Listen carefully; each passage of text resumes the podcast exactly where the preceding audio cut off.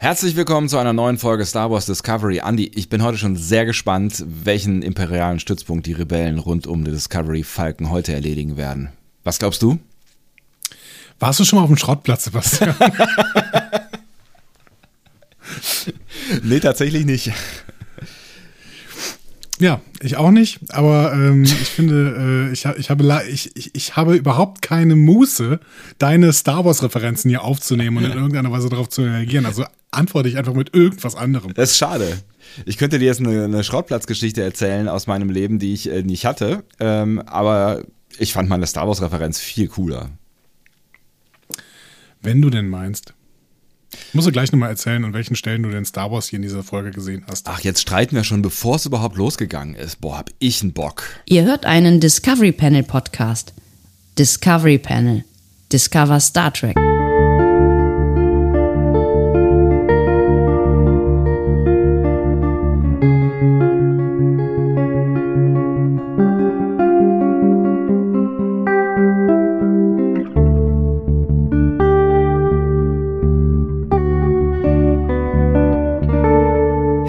Willkommen, wir öffnen das Discovery Panel feierlich zu einer weiteren Folge Star Trek Discovery. Wir befinden uns nach wie vor in der dritten Staffel und äh, arbeiten uns vor sicher, aber äh, stetig auf die sechste Folge.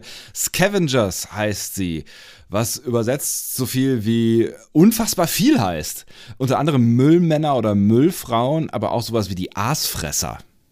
Ja, Aasfresser finde ich eine gute, gute Übersetzung. Aasfresser ist schön, ne? Mal gucken, was Netflix draus macht. Auf dem Panel heute Andreas Dom. Und Sebastian Sonntag. Schön, dass ihr mit dabei seid. Äh, ihr werdet jetzt Zeuge einer der effektivsten und effizientesten ähm, Discovery Panel Folgen überhaupt. Es wird quasi straight um das gehen, worum es gehen sollte in einem Star Trek Podcast, nämlich um Star Trek. Ganz im Ernst, was wir in, was wir in der letzten Folge hingelegt haben, das war echt ein Unfall. Meine Güte. Äh, was waren es noch, 2 Stunden 50 oder sowas? Ich glaube, es hat 50 Minuten ge gebraucht, bis wir zur Folgenbesprechung gekommen sind. Über 50 Minuten. Das ist überhaupt nicht okay. Wirklich nicht okay. Ich könnte jetzt. Weißt du noch, als, als, wir, als wir vor siebeneinhalbtausend Jahren. Ja. Ich muss hier noch ein bisschen warm reden. So, so, sollen wir dich Gormaganda, Tardigrade. Dich, dich, dich, dich einen Moment äh, alleine lassen? Nee, nee, alles gut. Ähm, als wir vor siebeneinhalb Jahren ähm, angefangen haben mit diesem Podcast. ja. Wer erinnert sich nicht? Da ging das alles ganz effizient. Da haben wir einfach knallhart durchgequatscht. So. Also nicht durchgequatscht, sondern wir haben einfach angefangen, über Star Trek zu reden, oder? Weil wir, ich glaube, wir, ja. wir hatten, wir haben uns auch noch zwischendurch gesehen. Das könnte auch ähm, einer der Gründe gewesen sein, warum wir nicht all unseren privaten Smalltalk noch in diesem Podcast ausbreiten müssen. Aber das ist halt ein, ein, äh, ein Zeichen dieser Zeit, ohne es mal äh, zu werten zu wollen. Ich weiß gar nicht, ob die Leute das mögen oder äh, völlig abstoßend finden, dass wir die ganze Zeit immer noch über unser Privatleben reden. Wenn du möchtest, könnte ich an dieser Stelle Tau Tau zitieren, die auf unser äh, Blog geschrieben hat, das keins ist, discoverypanel.de. Äh, sie schreibt, hallo ihr Lieben, bla bla bla. Ein großes Lob an euch, so ein Engagement, Liebe und vor allem Zeit. Für all das verdient meinen größten Respekt, ganz groß, wie ihr euch investiert und welchen Spaß und Wissen ihr damit verbreitet. Herzliche Grüße. Äh, das ist sehr lieb. Ich weiß nur nicht, ob das äh, repräsentativ ist. Oder Aber, ernst gemeint. komm, dann müssen wir nur noch eine kurze Geschichte erzählen aus unserem Leben. Was, ist, was hast du heute gemacht? Was habe ich heute gearbeitet? Es ist Sonntag. Ähm, ich habe heute äh, Radio gemacht. Ich habe mit ähm, Menschen geredet, die ähm, ein Buch geschrieben haben. Es sind ähm, so, so Dokumentarfilmer und Theaterregisseure und ähm, eben auch, ja, die machen auch so, so Crossover-Projekte oder schreiben mal ein Buch. Und es ging inhaltlich um ein ganz spannendes Thema, nämlich ähm, um digitale Wiedergänger, wie sie es genannt haben, also Zombies ähm, also im Prinzip, wenn ähm, du dir mithilfe einer KI und den Daten, die jemand ähm, nach seinem Ableben so hinterlassen hat, ähm, dir ein, ein digitales Abbild äh, schaffst, also quasi die Vergangenheit einer vergangenen Person in die Zukunft verlängerst. Und Das ist ja gruselig. ja, da, da gibt es tatsächlich auch äh, ein paar echt ganz gruselige Beispiele, aber ich bin mir tatsächlich nach diesem Gespräch, und es war ein langes Gespräch, nicht so ganz sicher, ob es gruselig ist oder ob es vielleicht nicht auch hilft oder ob es in einer Phase der Trauer irgendwann helfen könnte, man es aber irgendwann abschalten muss ähm, oder sollte oder sowas. Also es gab zum Beispiel das Beispiel, das habe ich auch schon mal äh, vor, vor ein paar Jahren äh, schon mal gehört von einem ähm, Kerl, der ähm, bevor äh, sein Vater gestorben ist, äh, beziehungsweise als er im Sterben lag, noch relativ viel ähm, so Audiozeug mit ihm aufgenommen hat und äh, ganz viele Gespräche mit ihm geführt hat. Und da hat er dann mit Hilfe von künstlicher Intelligenz quasi ein äh, Chatbot entwickelt, der ähm, auf Dinge antworten kann, so als wäre es quasi die Person selber. Und das hat erstaunlich gut funktioniert. Ähm, also auch mit der richtigen Stimme und so weiter. Und ähm, ja, dann kam es halt nur dann irgendwann äh, zu der Frage, als, als dann irgendwann der Zeitpunkt da war, dass man sich vielleicht nicht mehr jeden Tag mit seinem verstorbenen Vater auseinandersetzen will, kann ich das jetzt einfach abschalten, zum Beispiel. Ne? Also kann, so. Aber man sollte wirklich mal einen Psychologen fragen, ob das sinnvoll ist. ich, ich, wie gesagt, ich bin in diesem Gespräch auch wirklich von einer Seite auf die andere Seite getitscht, weil ähm, ich, ich fand es mega spannend und es gab zum Beispiel auch ein Beispiel ähm, einer, einer Frau, die ihre Tochter verloren hat in jungen Jahren, also weiß ich nicht, drei, vier, fünf oder sowas äh, war die alt. Ähm, und blöde Krankheitsgeschichte und äh, alles schlimm natürlich. Ähm, und äh, ja, die hatte dann halt irgendwie irgendwie das, das Letzte, was sie halt von, von ihr vor Augen hatte, ist halt ihr, ihr letzter Zustand. Also wie, wie sie halt dann angekabelt mit Schläuchen äh, im, Ja. Intensivstation lag. Also wahrscheinlich auch ein ganz schlimmes Bild und ich will mir das gar nicht vorstellen, Ja. was das, was das für, für Eltern, für so eine Mutter bedeutet. Und da hat dann eine, ähm, eine Firma ähm, eine, äh, ein, ein, eine, eine Virtual Reality ähm, programmiert und mit Daten der Tochter äh, quasi und mit ihrem Aussehen die Tochter nochmal ähm, auferstehen lassen. Und das klingt mega spooky. Ich finde es mega, mega, mega spooky. Ähm, aber die, die, für, für, für, die Frau, für die Mutter war das dann total viel wert, ähm, weil sie, auch weil das so überzeugend wirkte, ähm, auch wenn es mega traurig war, für sie ein Moment war, wo sie sich von dem normalen Abbild quasi ihrer Tochter ähm, verabschieden konnte und das jetzt mit sich trägt als letzte Erinnerung. Und dann habe ich irgendwie gedacht, wer bin ich, der darüber urteilen soll, so am Ende. Ihr seht Sebastian Sonntag besonders beeindruckt. Und ähm, um herauszufinden, was ihn da denn so sehr an dieser Geschichte beeindruckt hat, müsst ihr DFL Nova, mein Sonntag, dein Sonntag, euer Sonntag, ich weiß immer noch nicht, wie diese Sendung heißt. Dein Sonntag, wir kennen uns ja noch nicht so lange und ich mache das ja auch erst seit gestern. Dein Sonntag, genau. Deutschlandfunknova.de. Vielen Dank fürs Einschalten, sehr freundlich. Ähm, äh, übrigens die Sendung vom 15.11., denn wenn ihr das hier hört, ist ja nicht mehr der 15.11., sondern der 20.11. oder so. Ich könnte das äh, verifizieren. Ja, wahrscheinlich ist der 20.11., genau. Also wenn ihr das hört, Oder weiß der, der Geier, wann 21., der, genau. wann, Ja, also genau. ab dem 20.11. ist, werden wir dieses Ding hier ins Netz kippen auf jeden Fall. Und wann ihr es dann hört, ist eure Sache. Ähm, Exaktamente. noch ein Satz aus deinem Leben? Ich habe heute ein Gartenhaus gebaut. Ernsthaft? Du hast ein Gartenhaus gebaut? Ja, also wir haben ja den goldenen äh, November gerade. Ne? Es ist äh, draußen relativ warm. Ähm, es ist aber leider nicht so richtig trocken. Das heißt, ähm, ich äh, Vor allem habe jetzt nicht mehr. viel Holz. Ja. Was? ja, jetzt nicht Ich habe relativ viel Holz im Garten und Ja. ähm, musste dieses Holz in irgendeiner Weise verbauen und deswegen ähm, habe ich das äh, an die Gartenhütte geschraubt. Ja. Schön. Also, Um diese Gartenhütte von außen zu schützen.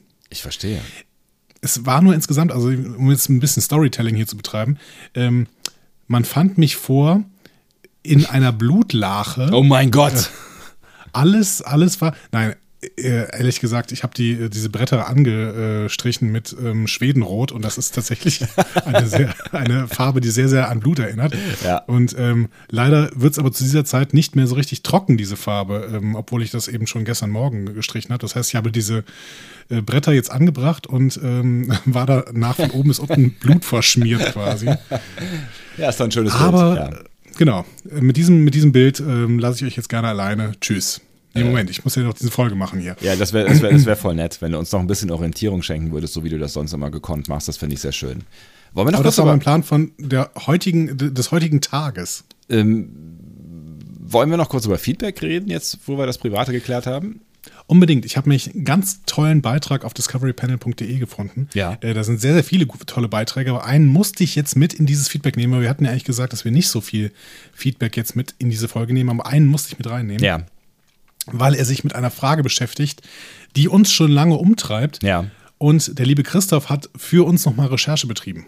Er hat nämlich in die letzte Folge reingeschaut und sich nochmal genau angeguckt, was war denn da mit diesen Sprüngen und dem Sporenantrieb und den Lebensformen, den Chassep im Netzwerk. Ja. Wie war das denn da? Und das hat uns ja extrem interessiert. Ne? Hat uns total interessiert, genau, ne, weil wir ja immer noch nicht so genau, also wir haben ja immer noch irgendwie ein schlechtes Gefühl, wenn die Discovery springt, ne? Genau. Und das brauchen wir jetzt nicht mehr zu haben, denn Christoph schreibt, der Sporenantrieb bedient sich ja schon einem Netzwerk, was existiert und die Lebewesen da drin wurden ja nur durch Kalber gestört und verletzt. Ähm, die Sprünge hatten meiner Ansicht nach keine Auswirkungen auf die Lebensformen im Netzwerk. Diese zersetzten Materie, um sie wieder nutzbar zu machen. Ich habe die Stellen in der zweiten Staffel mir angeschaut und konnte keine Aussage finden, die besagt, dass der Sporenantrieb den Lebe die Lebewesen verletzt. Stamets hat Kalber beim Eintritt ins Terrano-Universum reingebracht und somit einen Antikörper. Die Discovery reist mit den Sporen und beschädigt dabei nicht deren Welt. Und was ist mit äh, Stamets? Weil der war ja eine ganze Weile lang äh, auch ziemlich durch nach diesen Sprüngen, ne? Ja, aber äh, offensichtlich, also das hatten wir ja schon öfter, offensichtlich, weil er Kalber gesehen hat. Ja, ich verstehe. Ja, das ist keine schlechte Erklärung auf jeden Fall. Es ist keine schlechte Erklärung. Also ich finde es gut, lieber Christoph, dass du da nochmal nachgeguckt hast. Ja. Ähm, uns hat da offensichtlich die Zeit gefehlt, das nochmal genau zu überprüfen. Ähm, der Christoph hat noch ein paar andere Sachen im Forum geschrieben, da könnt ihr gerne mal reinschauen. Ähm, das ist sehr, sehr gut, wenn ihr für uns nochmal auf Recherche geht in den alten Folgen, uns Fragen zu beantworten, die uns immer wieder aufkommen, während wir jetzt die aktuelle Staffel schauen. So ist das, genau. Und äh, dann haben wir mehr Zeit, um ähm, über Gartenhäuser zu sprechen. Ja, oder über die aktuelle Folge Scavengers. Scavengers, die Müll Aasfresser. Frauen oder Müllmänner oder die Aasfresser. Aasfresser ist eigentlich schöner, ne? Aasfresser ist schöner. Aasgeier. Aasgeier. Aasfresser. Gibt es noch neben Aasgeier andere Aasfresser? Bestimmt, ne? Ja klar, äh, Hyänen zum Beispiel. Stimmt, ja. Wahrscheinlich Wölfe oder sowas auch, ne? Ja, ich glaube, die jagen eher, aber ja, es gibt bestimmt noch ein paar Aasfresser. Wahrscheinlich gibt es eine ganze Menge, ja. Gerade viele Raubvögel, glaube ich auch. Hm. Noch. Ja. Um die geht es ja heute nicht so ganz, ähm, aber so ein bisschen. So ein bisschen, genau. Ähm, vielleicht sage ich dir vorher noch kurz etwas über die äh, über das Team hinter der Folge. Ja, die sehr gerne. Autorin dieser Folge ist Anne Coffell Saunders. Und ähm, ich habe mir gedacht, ja, die kennen wir ja. Ne? Mhm. So. Und dann habe ich geguckt, nee, die hat tatsächlich noch nie Star Trek gemacht. Und ich habe mich gefragt, hm, woher kannte ich die denn? Ja, und dann habe ich mal in IMDb nachgelesen. Tatsächlich hat sie Chuck produziert. Aha. Aber auch darüber da haben wir auch schon mal gesprochen, oder? Ja, genau. Ja. Und da auch zwei Episoden geschrieben. Ähm, wir beide haben aber ihren Namen noch in einer anderen Serie gelesen, über die wir ständig reden. Äh, lass mich äh, raten. Battlestar Galactica. Ja, exakt. Hat sie auch mitproduziert und sie hat auch da sechs Episoden geschrieben. Hm, Und ist erst seit dieser Staffel bei Discovery, schreibt jetzt noch eine zweite Episode und ist als Co-Executive Producer unterwegs. Interessant. Anne Coffell Saunders. Kann man mal im Hintergrund äh, oder im Hinterkopf behalten, wenn es um die Stimmung dieser Folge geht, wenn sie auch mit Battlestar irgendwie viel zu tun hatte. Ähm, Punkt. Na, ich bin gespannt, was du dazu zu sagen hast. Du versuchst hier die Franchises alle so als Vergleichsmöglichkeiten aufzumachen. Müssen wir doch mal gucken, was du da nachher zu bieten hast. Vielleicht auch nichts. Regie dieser Folge hat Doug Aniokowski äh, geführt, über den sagen wir jetzt nicht mehr so viel. Äh, Co-Executive äh, Producer der Short Tracks und von BK. Und seine letzte Regiearbeit war Nepente. In der zweiten Staffel Disco hat er auch zwei Folgen gemacht, aber ähm, seine letzte war jetzt Nepente bei PK. Und auch Unsere über die äh, Folge reden wir andauernd. Genau. Andauernd und immer wieder. Ja, so. Wir starten natürlich mit einem Was bisher geschah, wie immer bei Discovery. Äh, sehen da Burnhams Abschied von Book auf der Discovery. Das äh, hat uns schon mal so ein bisschen gespoilert. Ah, jetzt kommt Book wieder. Ja, war ja klar. Mhm. Dann sehen wir Georgius Standby. ähm, wir sehen Burnham, die den Burn erklärt. Äh, Burnham, die von Adira erzählt, bekommen, wo das, äh, erzählt bekommt, wo das Hauptquartier der Föderation ist. Dann Adiras Vision, wo sie Grey sieht und die Melodie spielt. Ich würde gerne die Melodie immer jetzt betonen. Die Melodie, er macht Anführungszeichen, hört ihr das? Ja. Oh, ich habe eine neue Theorie über die, die, die Melodie. Ähm, Moment, ich bringe das gerade zu Ende. Eins nach dem anderen. So, äh, wir sehen dann noch die Ankunft der Discovery beim Hauptquartier und die Begrüßung durch Charles Vance und Lieutenant Willer. Ja. So. Ähm, die Melodie, die spielt jetzt in dieser Folge äh, Keine Rolle. Rolle Ja. ne? außer dass sie mal ganz kurz gezeigt wird, glaube ich. Nee, ich glaube nur in dem, was, ja bisher, was Nur in dem was geschah. Ne? Würde ich jetzt auch sagen, ja. Ähm, was hältst du davon, dass die Melodie vielleicht ein Schlüssel ist? Ein Schlüssel, also ein wirklicher Schlüssel. Ja. Also so wie bei äh, äh, Legend of Zelda Ocarina of Time. Ja, genau. Zum Beispiel. Entweder so oder dass in der Melodie quasi ähm, eine, eine Botschaft, ein Rätsel versteckt ist. Aber von wem? Ja, von denjenigen, die den Burn ausgelöst haben, zum Beispiel. Hm. Weil wir wissen ja, oder wir haben ja, ohne jetzt viel vorgreifen zu wollen, aber wir, wir haben ja jetzt, sind ja auf die Fährte gesetzt worden, ähm, das wäre das Resultat dieser Folge, dass äh, The Burn offensichtlich eine, ähm, ein, ein, also ein, ein, ein, einen Verursacher haben könnte. Ein, einen, einen Verursacher, ein Nee. Ja, soweit würde ich nicht gehen, dazu später mehr, aber äh, auf jeden Fall ähm, scheint, ähm, scheinen wir uns auf die Suche zu begeben nach der Ursache. Ja. Ne? Ja, so ein bisschen klang es, aber da können wir ja wirklich gleich drüber reden. So ein bisschen klang es so für mich so. Aber ähm, ist eine interessante Theorie. Ist also die Frage, ähm, aus welcher Motivation heraus wer da irgendwas verschlüsselt geschickt haben könnte. Ich will nur schon mal sagen, was ich äh, für die nächste Folge vorhabe. Das ist Ja. noch ein bisschen Zeit. Äh, wir haben ja jetzt ein bisschen Zeit, ne, dadurch, dass wir die Folge jetzt so früh aufnehmen. Ich habe keine Ahnung, ob wir wieder Screener bekommen irgendwann, aber grundsätzlich haben wir Unser Leben wird bestimmt durch 27.. CBS. Genau. Ansonsten haben wir Zeit bis zum 27. Und bis zu diesem äh, Tag möchte ich jetzt ähm, mir diese Melodie mal rausschreiben, mir die einzelnen Töne aufschreiben und die mal in Buchstaben übersetzen. Ne? Wow. Also wenn da ein C gespielt wird, ist es ein C ne? und so weiter. Ne? So. Und vielleicht kommt dann ja ein Wort raus. Das würde ich mal gern machen. Interessant, mach das doch gerne mal. Wir können ja auch unseren äh, allseits beliebten ähm, Intro-Komponisten äh, Sebastian mal nach seiner fachmännischen ähm, äh, Meinung fragen zu dieser Melodie, ob er daraus irgendwas äh, ableiten kann. Klanglisch, klanglisch, klanglich. Klanglisch. Klanglisch. ja, oder er spielt das einfach mal ein bisschen. Geht auch. Auch das würde mir gefallen. Ähm, ja, also ich finde auf jeden Fall diese Melodie als Schlüssel, das war so ein Gedanke, der mir gekommen ist und da hätte ich äh, sehr Lust drauf. Finde ich interessant, oder? So als, als, als Message fände ich auch nicht uninteressant. Und ähm, die wurde dann einfach vor äh, vielen hundert Jahren quasi ins Universum rausgepustet und deswegen gibt es sie an verschiedenen Orten. Ist immer noch die Frage, mit welcher Intention, aber ja, da kann man mal weiter drauf, äh, drauf äh, rumdenken. Finde ich interessant. Ja, vor allen Dingen, weil das ja nicht so unwahrscheinlich ist, dass ähm, jemanden einfach eine Melodie im Kopf aufkommt und man die dann vor sich hin pfeift oder sowas und die dann sich als kulturelles Mem in irgendeine Kultur einbrennt. Hm. Ne? Und wenn Nee, das jetzt total. drei, vier Leute gleichzeitig machen, dann wissen sie gerade nicht mehr genau, wo sie die Melodie herhaben. Und ähm, dann, ja, verteilt sie sich in der Kultur. Ja. Ja, ist interessant. Ich, ne, ich habe gerade noch keine so richtig plausible Erklärung, ähm, was der Grund dafür sein könnte, aber ähm, ich finde es interessant. Ja, der Grund könnte immer noch äh, Gabriel Burnham sein. Ich weiß nicht, ob mir das so gut gefallen würde, aber es kann immer noch sein, dass dies irgendwie, irgendwie was damit zu tun hat. Aber dann müsste es ja eigentlich so sein, als dass Michael das sofort erkannt hätte als ihr, obwohl, nee, ist ja Quatsch, weil die ist ja nicht groß geworden mit Gabriel. Die, die Spocks haben wahrscheinlich keine ähm, gute Nachtlieder gesungen. Oh, doch, glaube ich schon. Hm, Warum denn nicht?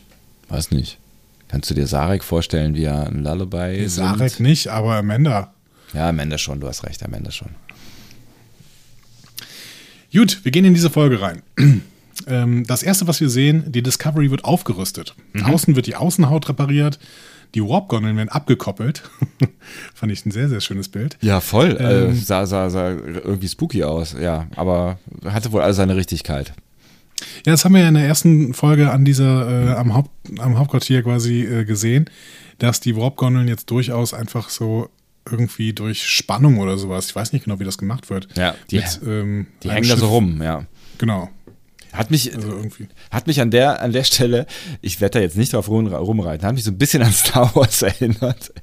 an die Schiffe, die man so ab Star Wars äh, einzieht, also in dem, in der, in dem, in nicht Remake, aber in der Fortsetzung. Ne? Und da haben die auch ähm, äh, hier und da oder auch diese Flugapparate, äh, diese Rennapparate äh, da, ne? Ihr, weißt du, was ich meine? Diese Rennszene, ähm, die haben auch so Düsen, die so dranhängen, meine ich.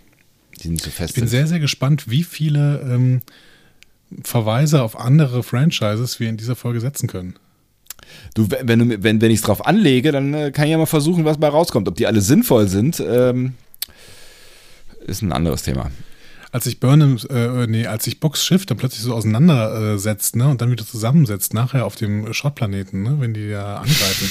Das war ja so ein bisschen wie ein Transformers, ne? Das war voll Transformers.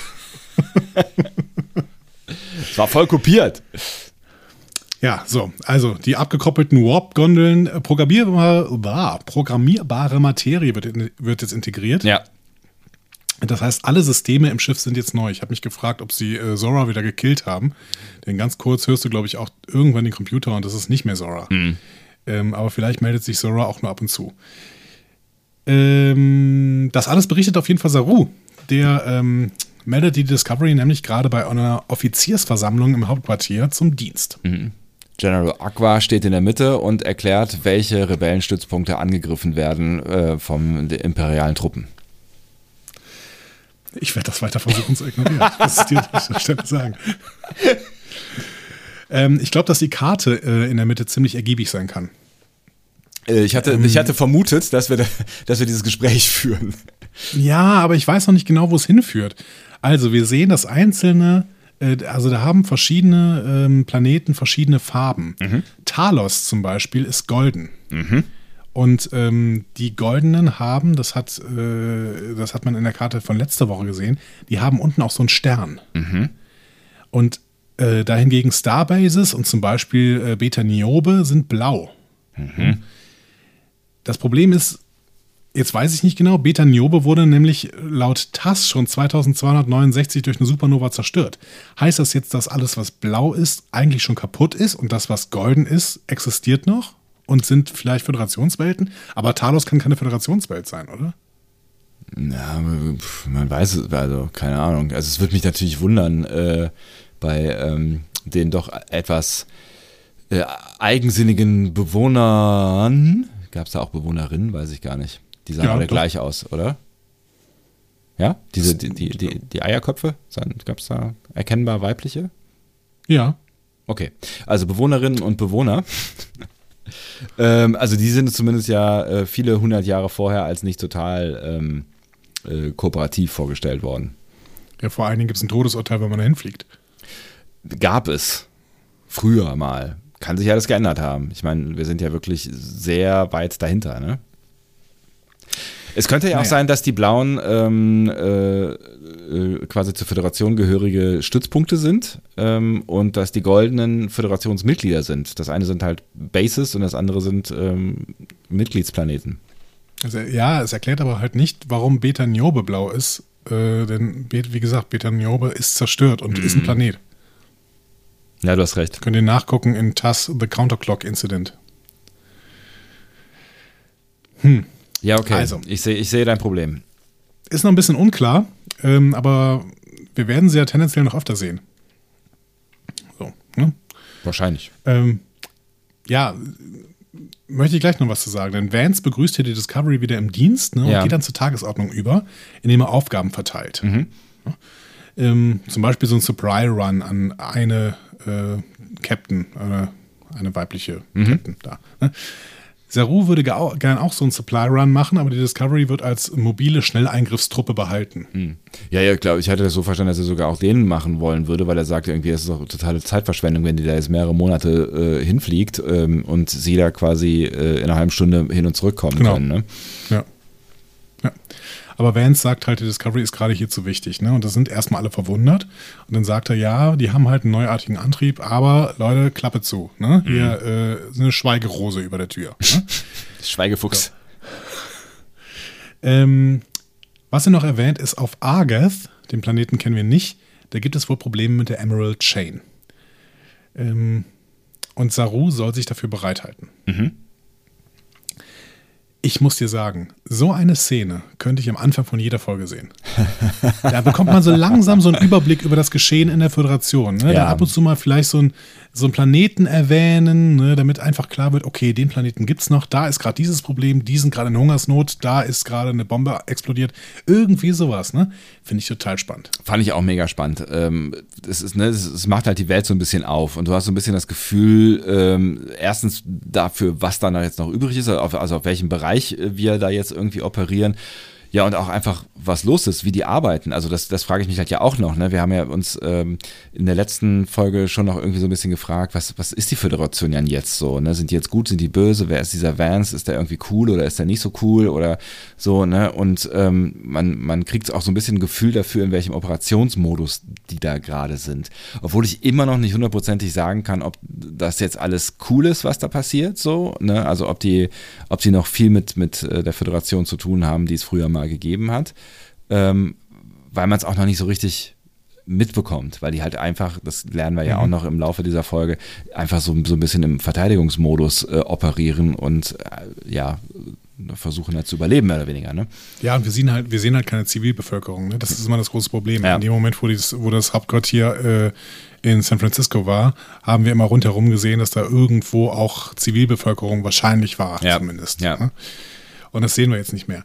Aber ähm, ich fände es trotzdem, ich trotzdem toll, wenn wir einfach so ein bisschen weiter davon mitbekommen würden, was denn so für Probleme ähm, und was so für Aufgaben die Sternflotte denn da so erledigt immer. Mhm. Weil mir auch das ist, das gibt mir das Gefühl, dass dieses, dieses Universum lebendig ist. Ja, Ne? ja. So. Und nicht nur da, wo die, gerade die Discovery ist, sondern auch an anderen Stellen, wo halt einfach irgendwie dieser, zum Beispiel dieser dunkelhäutige äh, Captain dahin fliegen muss. Ja, genau. Hm? So. Ja, also da passiert einiges und da ist äh, irgendwie viel los, genau. Das, das finde ich auch ganz spannend. Was mich kurz ein bisschen irritiert hat, ist, äh, dass die Anzahl der, ähm, der äh, Lebewesen im Raum doch relativ beschränkt ist. Ne? Also ich meine, jetzt ist die Flotte nicht so riesengroß, aber was standen da? Sechs Leute oder acht? Ja gut, da mögen immer noch ein paar unterwegs sein oder sowas. Ne? Mhm. Das war halt jetzt gerade ein, ein Briefing von denen, die gerade da waren, würde ich sagen. Habe ich kurz drüber Und nachgedacht. du sagst ja selber, die eine, die eine wird ja relativ lang weggeschickt mit dem Supply Run, ne? Ja. Dann kommt vielleicht am nächsten Tag wieder ein anderer dazu oder sowas. Das sind halt immer die, die gerade irgendwie verfügbar sind. Ja, das kann natürlich sein, ja. Also große Liebe für diese Szene, ich möchte mehr davon. ähm, die Discovery Crew bekommt jetzt neue Kommunikatoren. Und feiert Und- sie sehr. Ja, aber ist doch auch klar, oder? Das Ja. sind gleichzeitig Holopads, ja. Tricorder, ähm, Communicator und Personal Transporter. Also wie cool ist das denn bitte? Ja, das sagen sie auch alle. Wie cool ist das denn bitte, ja. Ja. Kriegen die eigentlich alle? Ja, offensichtlich, ne? Oder es ist ja nicht nur die Brückencrew, weil Linus äh, hat ja auch so ein Ding. Ähm, Ja, fang nicht wieder den Streit an. Alle Leute sagen immer, Linus gehört zur Brückencrew. Ich habe den auf der Brücke noch nie gesehen. Nicht, außer oder? er hat sich da zufällig hingebeamt. Weil äh, das wird, das wird, die Frage wird, also beschäftigt mich, äh, seitdem ich die Folge gesehen habe, äh, ob der letzten Szene. Aber das können wir ja dann vielleicht mal im Hinterkopf behalten, diese, diese Frage. Okay, dann ignorieren wir die Linus Comedy-Szenen bis zur letzten Szene, ja? Also bis zur Fahrstuhlszene, ja? Und dann sprechen wir mal kurz drüber. Okay, aber ich meinte die letzte Szene mit Michael im Sternflottenhaupt. Ach so, wo sie das Ding abnimmt. Genau. Ähm, ja, auch darüber sprechen wir dann nachher. Aber bitte, also es gibt so ein paar Comedy-Szenen mit Linus und die ignorieren wir jetzt bis zur letzten, ja? Und dann möchte ich drüber sprechen. Sehr wohl. Ja. So, ähm, was außerdem noch passiert ist, ist, die Cons sind mit programmierbarer Materie ausgestattet. Sehen aber erstmal so aus wie vorher, damit äh, alle Leute noch so ein bisschen Orientierung haben, obwohl ähm, äh, die, die Konsole bei Ovo quasi schon an den äh, Händen kleben bleibt. Genau. Das finden alle auch sehr cool, außer Detmar. Die ist nämlich, nämlich mal an dieser Stelle kritisch und fragt, brauchen wir das denn überhaupt, Leute? Ist eine berechtigte Frage, weil das Schiff hat sich ja vorher auch steuern lassen. Ja, genau. Also ähm, die anderen finden es alle sehr, sehr cool, aber Detmar ähm, muss gerade so viel verarbeiten, dass sie jetzt noch irgendwas Neues bekommt. Wollte sie nicht, eigentlich. Ja, Ja, und dann kann plötzlich kommt ein Ruf. Ähm, und zwar meldet sich ähm, bei Nilsson, die ja gerade wieder die Brücke hat, ne? ja. Grudge. die Katze von Book meldet sich von Books Schiff. So, und offensichtlich hat sie selber einen Call gesetzt. Ich weiß nicht genau, ob uns das wieder sagen soll, dass diese Katze durchaus intelligenter ist, als wir sie einschätzen. Aber Ich habe ja gedacht, dass jetzt, jetzt wird das Rätsel der Katze so langsam enthüllt. Ich habe gedacht, da passiert jetzt noch was. Aber nee, die Katze bleibt ja doch eine Katze an der Stelle. Aber offensichtlich kann sie Calls absetzen, immerhin. ja, oder es war ein automatischer. Wissen wir nicht genau. Hm. Wir halten mal im Hinterkopf, dass die Katze eventuell noch ein Geheimnis hat. Hm. So. Ähm, aber es ist nicht nur Grudge auf Books Schiff, sondern auch eine aufgezeichnete Nachricht von Book an Michael. Und Michael hat das Post-Privacy-Ding schon vollkommen gefressen und deswegen guckt sie die nicht persönlich an, sondern guckt sie die mit Saru zusammen an. Ja. Ja, Book berichtet davon, dass, ähm, dass er von einer sogenannten Blackbox erfahren hat. Ne? Was heißt so genannt? Sowas kennen wir ja auch heute noch. Ne? Also heute schon. Heute schon, genau. Blackboxes äh, gibt es vor allen Dingen in Flugzeugen. So aus diesem Kontext kenne ich sie. Ja. Ähm, Zeichnen im Prinzip äh, die Daten auf, äh, komplett alle Daten, die zur Verfügung stehen, ähm, um nachher zu rekonstru rekonstruieren zu können, wenn es irgendwie einen Unfall gab ähm, oder einen Absturz oder was auch immer, was die Ursache ist, anhand der gespeicherten Daten. genau. Die sind unkaputtbar. Also sollen Und wie sie ich sein? gelernt habe, ja, wie ich gelernt habe, meistens orange. Echt? Ach so, damit man sie gut findet. Genau. Was ein bisschen irritierend ist bei dem Namen Blackbox. Richtig, genau. Aber äh, das äh, war irgendwann so ein Funfact, den ich mal gelernt habe. Die, das Blackbox ist meistens äh, in, einer sehr, in einem sehr grellen Orange gestrichen sind. Ja. Ja, ergibt Sinn, auf jeden Fall.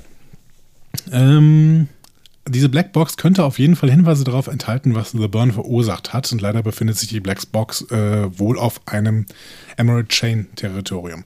So, warum sind diese Boxen jetzt so interessant? Die enthalten Daten, wann genau ein Schiff in die Luft geflogen ist. Die Frage ist, ob es bei allen Schiffen derselbe Moment war. Und wenn nicht, könnte man eventuell aus den verschiedenen Zeitpunkten einen räumlichen Ursprungspunkt von The Burn triangulieren. Habe ich richtig verstanden? Äh, Hätte ich auch so verstanden und wird ja am Ende nochmal auch genauso äh, von Michael erklärt. Ja, Michael erklärt das ja quasi auch in dieser Szene.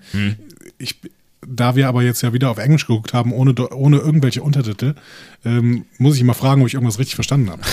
Also bei der Szene war ich auch tatsächlich noch so ein bisschen überfordert, weil es ja halt viel Blabla war, aber am Ende ähm, hat es ja nochmal erklärt und dann äh, finde ich, wird's klar. Und dann habe ich das auch genauso verstanden. Okay, super. Ja, Burnham will natürlich jetzt sofort los, ne? weil ähm, das äh, ist nicht nur die Blackbox, die da auf sie wartet, aber Saru lässt sie abblitzen. Er bringt nochmal quasi Vans Argument, die Crew muss jetzt bereit sein, um eventuell nach Argath zu springen, falls sich die Situ- Situation mit Emerald Chain dort zuspitzt. Und ähm, diese Burn-Ermittlungen, die äh, Burnham eigentlich gerne machen möchte, stehen ebenso wenig auf der Tagesordnung wie das Leben von Book. Ja. Ja, so, Interessiert die Föderation gerade nicht. so hart es ist, aber ähm, ja, so ist es nun mal. Ne? Und jetzt sind sie ja wieder in äh, einem Chain of Command Dingsbums. Also ne, sie unterstehen wieder einer Befehlskette und ähm, ja. Saru reagiert, finde ich genau richtig an der Stelle. So hart es auch sein mag. So, und das war, finde ich, jetzt der Moment, an dem sich Burnham entscheiden musste. Hm. Hm?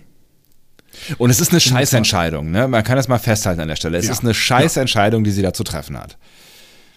Ja, natürlich. Also, das, genau. Also, sie hat äh, sowohl einen, irgendwie Föderationsgrund, äh, dem, dem Distress Call quasi nachzugehen, als auch eben emotionale Gründe, das unbedingt machen zu wollen. Ähm, und das Problem ist, dass wir Burnham jetzt schon in den letzten Staffeln immer so kennengelernt haben, dass die das Protokoll an solchen Stellen nicht einhalten kann. Und das ahnt vermutlich auch Saru, äh, ne, obwohl sie ja erstmal sagt so, okay, ähm, dann ist es halt so, auch wenn wir an ihrem Blick sehen, als sie rausgeht, äh, das hat sie nicht geschluckt. Ja. Oh, ich bekomme eine Nachricht. Ja, ich dachte, du wolltest mal, ähm, jetzt wo wir eine halbe Stunde geredet haben, kurz auf den Gong klicken. ähm, Professionelle Ja, Podcaster machen das Handy aus. Ja, bitte, Entschuldigung. Burnham kann sowas nicht akzeptieren. So haben wir sie kennengelernt und so passiert es auch jetzt wieder. Also geht sie zu Giorgio und die ist natürlich an Bord. So, und das musste jetzt Konsequenzen haben. Wenn diese Folge uns rausgelassen hätte mit, das hat weiter keine Konsequenzen, dann äh, wäre ich stinkwütend. Das Und jetzt Erstaunliche. müssen wir uns drüber, Ja, das jetzt Erstaunliche- müssen wir uns am Ende drüber. ja, du, du zuerst. Du zuerst. Okay, wir müssen uns am Ende auf jeden Fall darüber unterhalten, ob die Konsequenzen stark genug wären. So. Das wollte ich nämlich gerade sagen. Also das ist, ne, das mit den Konsequenzen ist ja auch am Ende irgendwie äh, relativ. Aber ich glaube, dass sich Michael an der Stelle ähm, durchaus bewusst ist, was sie aufs Spiel setzt und das auch bewusst aufs Spiel setzt. Und wir können am Ende auch mal darüber sprechen, wie viel wert ihr das eigentlich ist, was sie da aufs Spiel setzt. Noch ist. Genau, genau. In, also ihr wisst schon, in diesem Bereich wird unsere Diskussion am Ende stattfinden. Ja. Ne? Okay, jetzt verfolgen wir das erstmal. Ne? Burnham und Georgiou sind also auf Books Schiff im Warp. Destination ähm, habe ich nicht so richtig verstanden, ehrlich gesagt. Das ist äh, Hanhao, habe ich verstanden. Aber ähm, ist ja auch irgendwie egal. Es Ist auch ein M-Klasse-Planet. egal, Ne? Ähm, und Georgiou möchte Burnham jetzt so ein bisschen um den Zahn fühlen. Ne? Worum geht es hier eigentlich? Um die Blackbox oder um Book? Ne? Und Burnham lügt auch nicht und sagt ganz klar beides. Ja. Ich fand es grundsätzlich einen sehr, sehr schönen Dialog. Ich Und ich finde, ja. Giorgio funktioniert so viel besser in dieser Staffel als in der letzten. So Unfassbar. viel besser, so viel besser. Es macht so viel Spaß, auch in der Kombination ähm, mit Michael. Ähm, das, es, es macht so viel Bock, ähm, aber auch sie alleine macht halt einfach irgendwie, sie ist einfach echt eine geile Figur. Und ich bin sehr froh, ähm, ne, bei, bei allen Bedenken, die wir hatten, ähm, dass, dass wir sie nicht haben fallen lassen in der zweiten Staffel, sondern sie mitgezogen haben und sie mit dabei ist weil sie echt ähm, noch eine ganz andere Tiefe reinbringt, eine ganz andere Seite reinbringt in, äh, in diese, diesen Erzählstrang. Ja, weil jetzt erstmal so erstmalig so ein paar wieder, so ein paar Schattierungen wieder auftauchen. Ne? Also die ist hier nicht die, die barzwirblerische äh, äh, Bösewicht-Frau, ne, Ja. die sie in der zweiten Staffel halt größtenteils war, sondern sie hat hier irgendwie so ein bisschen Schattierungen. Und das ähm, dann funktioniert sie super, weil dann funktioniert auch ihr Humor, ähm, ihre, ihre Toughness irgendwie. Ah, also diese, diese Staffel finde ich Giorgio wirklich, wirklich eine Bereicherung. In der letzten Staffel hat sie mich genervt. Ja, da, da warst du genau, da warst du, glaube ich, eh ein bisschen extremer als ich, aber ich kann es schon nachvollziehen. Sie hat einfach jetzt hier eine ganz andere, eine ganz andere Funktion und sie wird, wird auch viel, viel intensiver und liebevoller eingesetzt, habe ich so ein bisschen das Gefühl. Und die Dialoge machen einfach auch echt Spaß, ne? Irgendwie, äh, ne? Dieser Dialog, ne, da gibt es ja dann auch noch irgendwie diese, diese schöne Szene, wo dann Michael sagt, äh, I loved here. Und sie sagt irgendwie, du hast gerade loved here gesagt, so. Nein, Nein, ich habe. Lift hier gesagt. So, doch, du hast Loft hier gesagt.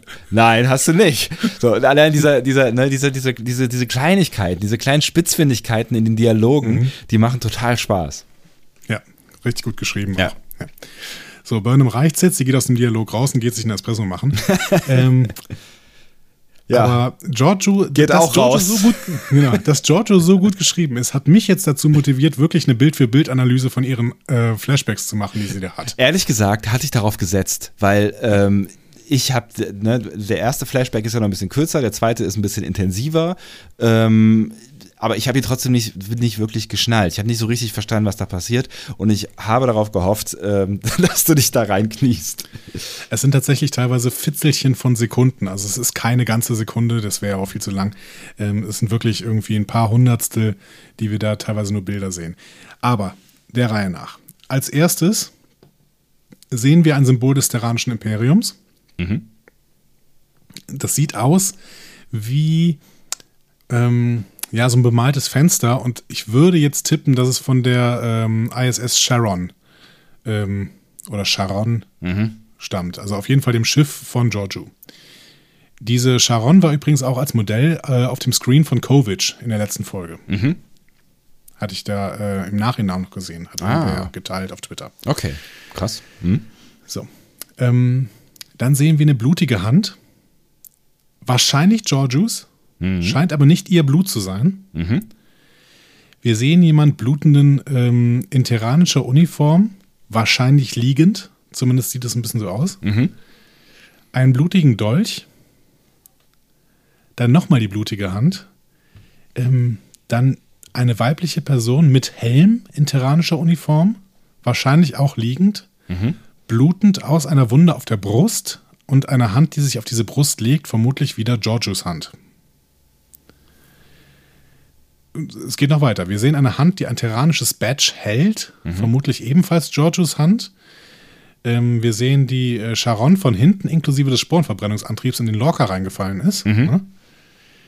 Dann eine Art Kraftwerk oder Raketenabsturzstation auf so einem Hügel, äh, äh, Raketenabsturzstation, was für ein Quatsch. Abschuss. Raketenabschussstation. Ne? Also ist nicht ganz klar zu sehen, was es ist. Äh, Könnte auch ein Kraftwerk sein. Auf einem Hügel in felsiger Umgebung. Dann eine Explosion. Dann Giorgio, die etwas schreit und ich hab, ich hab Sarah verstanden. Hm, Habe ich nicht, aber gut. aber ich keine Ahnung. Und dann noch mal die Hand auf blutiger Brust.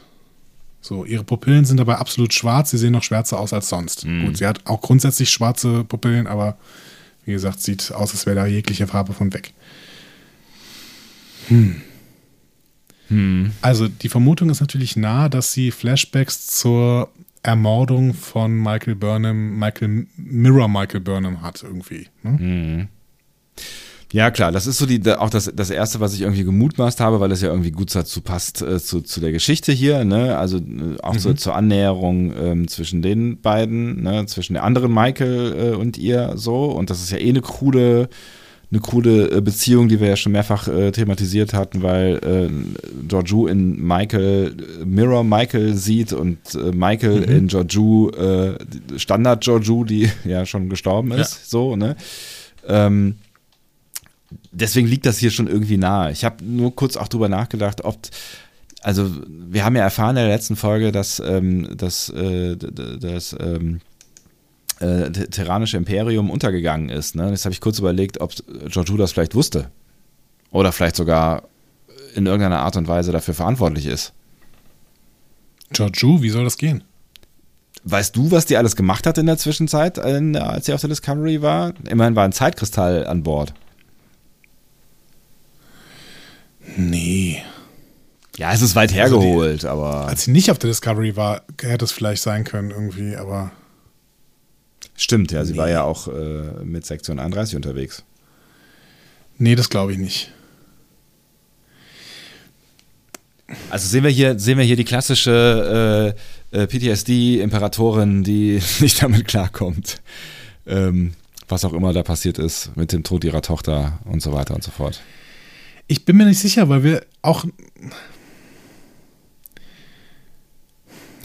Vielleicht erwarten Also- wir im Urteil auch noch, bis die nächste, die, diese nächste Szene vorbei ist und das Gespräch zwischen Michael und ähm, ihr ja auch stattfindet, genau über dieses Thema. Ne? Ja, ich weiß nicht, da wird ja nicht viel gesagt. Ich will auf jeden Fall erstmal sagen, dass wir nicht wissen, dass Michael tot ist. Also die Mirror Michael. Hat sie das nicht gesagt? Ja, das hat sie gesagt, aber das heißt ja nichts. Also wir haben, äh, wir haben sie nicht sterben sehen. Ähm, auf, auf Memory Alpha, um das jetzt mal als Standard zu nehmen, äh, steht hier died in 2256 presumed. Das heißt, so richtig klar ist es nicht. Also wir wissen, dass ihr Schiff verloren gegangen ist. Ähm, aber wenn das so klar gewesen wäre, dann hätte äh, Giorgio ja niemals gedacht, dass Burnham äh, noch lebt, beziehungsweise die, dass Burnham Mirror Burnham ist. Aber dann ist natürlich die Frage, äh, was, was sehen wir dann in diesem, in diesem, diesem Einspieler? Also was sieht sie da in ihrer Vision? Dann ist es vielleicht dann nicht Michael, die da, oder glaubst du, dass, dass sie, dass sie das schon weiß, dass, also dass sie vielleicht selbst verantwortlich ist für den Tod ihrer Tochter und dass uns das jetzt erzählt wird? Ich habe keine Ahnung. Es gibt eine Discovery äh, Comic Miniserie äh, Serie Serie. Yeah. Da killt Ariam ähm, Burnham Ach. Und folgt ihr dann als Imperatorin. Okay. Naja, Arian wurde ja. Ja. auch schon thematisiert in dieser Staffel. Ja, aber die Frage ist, ob wir nochmal ins Mirror Universe gehen. Ich äh, bin mir da weiterhin nicht so sicher. Nee, ich auch nicht, wobei ähm, man uns das ja schon so ein bisschen aufgemacht hat in der letzten Folge. Ne? Also das Thema haben sie in den Raum gestellt. Also warum sollte man halt sonst hier so einen Mirror-Universe-Experten ähm, so lange da präsent hinsetzen und auch noch so auffällig besetzen? Ich weiß es nicht. Ich weiß es wirklich nicht. Ja, wir, wir stochern ein bisschen im Dunkeln rum. Ähm, vielleicht ist es auch Giorgio selber, die irgendwie da etwas vor, vorhersieht. Hm. Dass sie sich irgendwann töten muss oder sowas mit dem blutigen Dolch. Aber Vielleicht in, es- in terranischer Montur?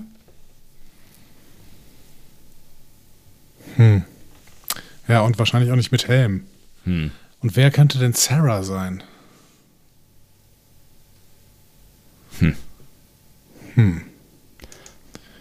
Ja, es ist, es ist wirklich äh, deutlich mehr unklar als klar. Ja. Naja, gut. Vielleicht wisst ihr auch schon mehr, weil ihr die Untertitel gesehen habt und habt gesehen, was sie denn da schreit. Vielleicht schreit sie gar nicht Sarah. Vielleicht schreit sie irgendwas anderes.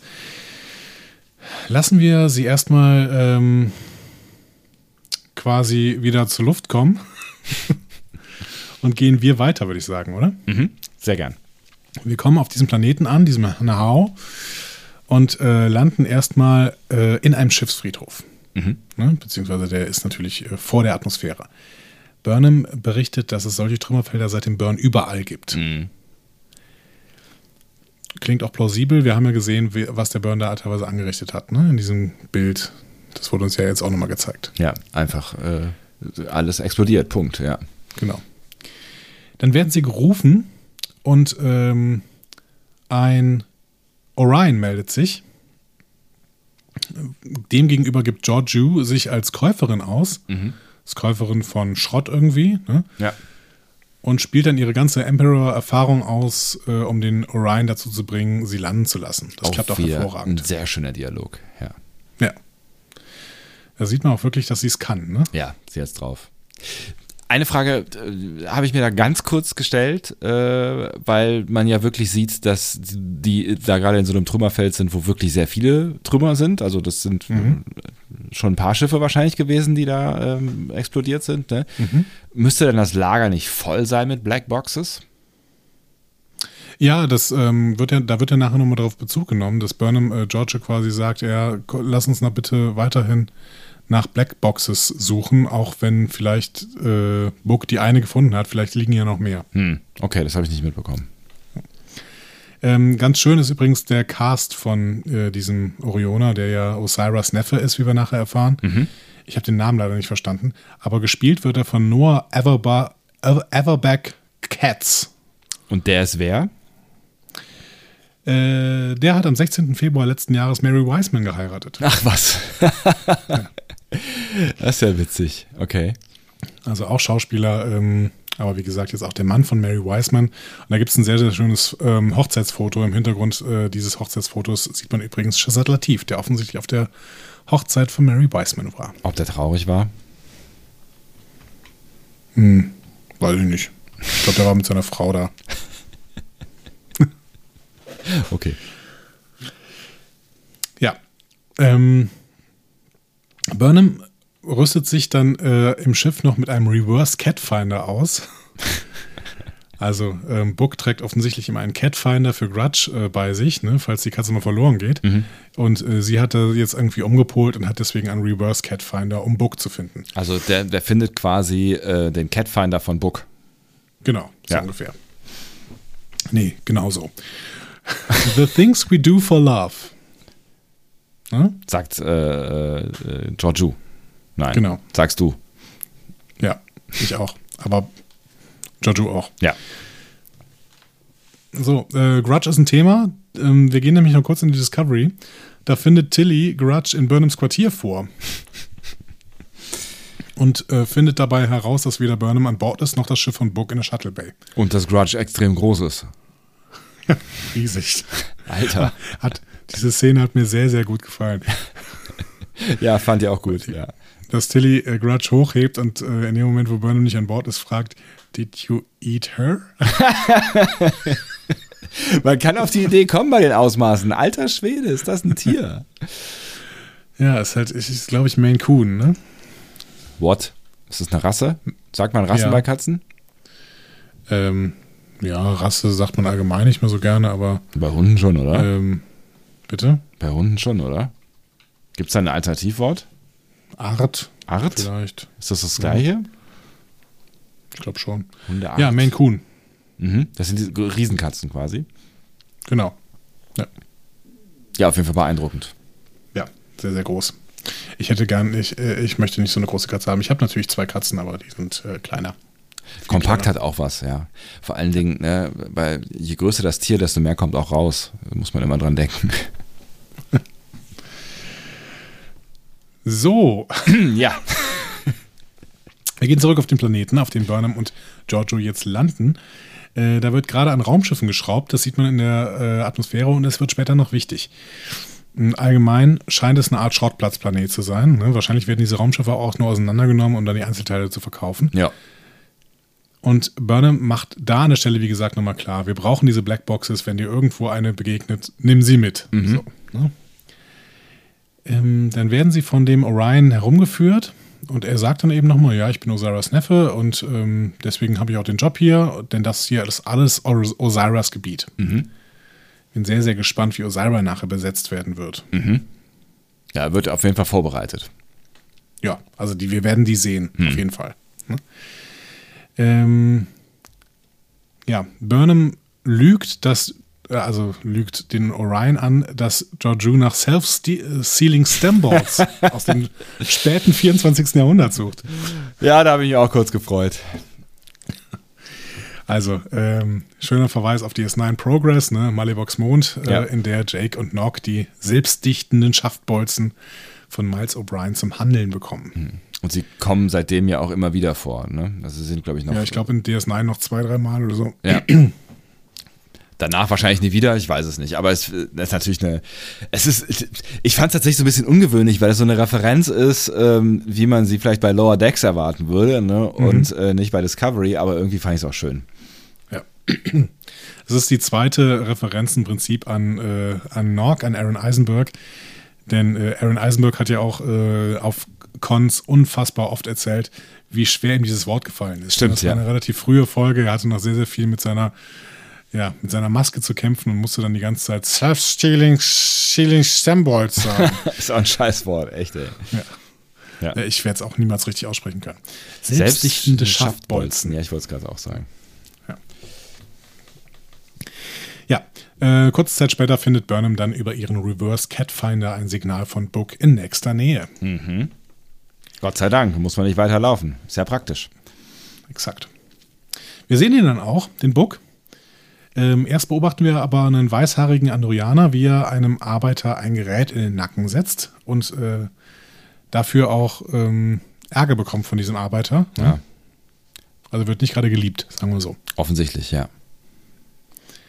Aber wir, Ja, merken, wir merken an der Stelle schon irgendwie, er ist äh, bemüht. Ne? Also er ist jetzt irgendwie, also er, er, er sagt sowas wie, äh, ja, ich muss das jetzt hier machen und äh, tut mir leid und bla. So. Also er bemüht sich um das Wohl desjenigen, dem er da dieses Ding einpflanzt und das wirkt erstmal etwas unpassend, also irgendwie seltsam. Ne?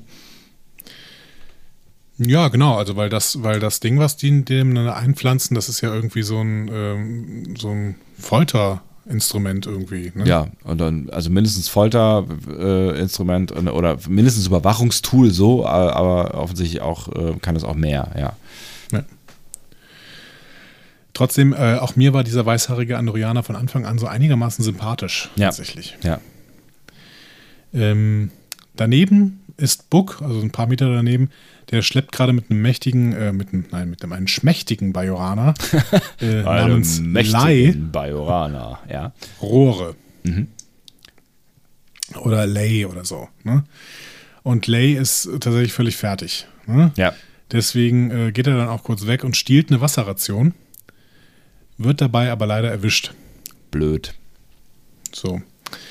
Und Osiris Neffe macht einen kurzen Prozess. Der scheucht den armen Lay nämlich nach draußen, getrieben von Schüssen, direkt in das neu installierte Sicherheitsnetz, äh, Netz, äh, wo Lays Kopf explodiert. Ja.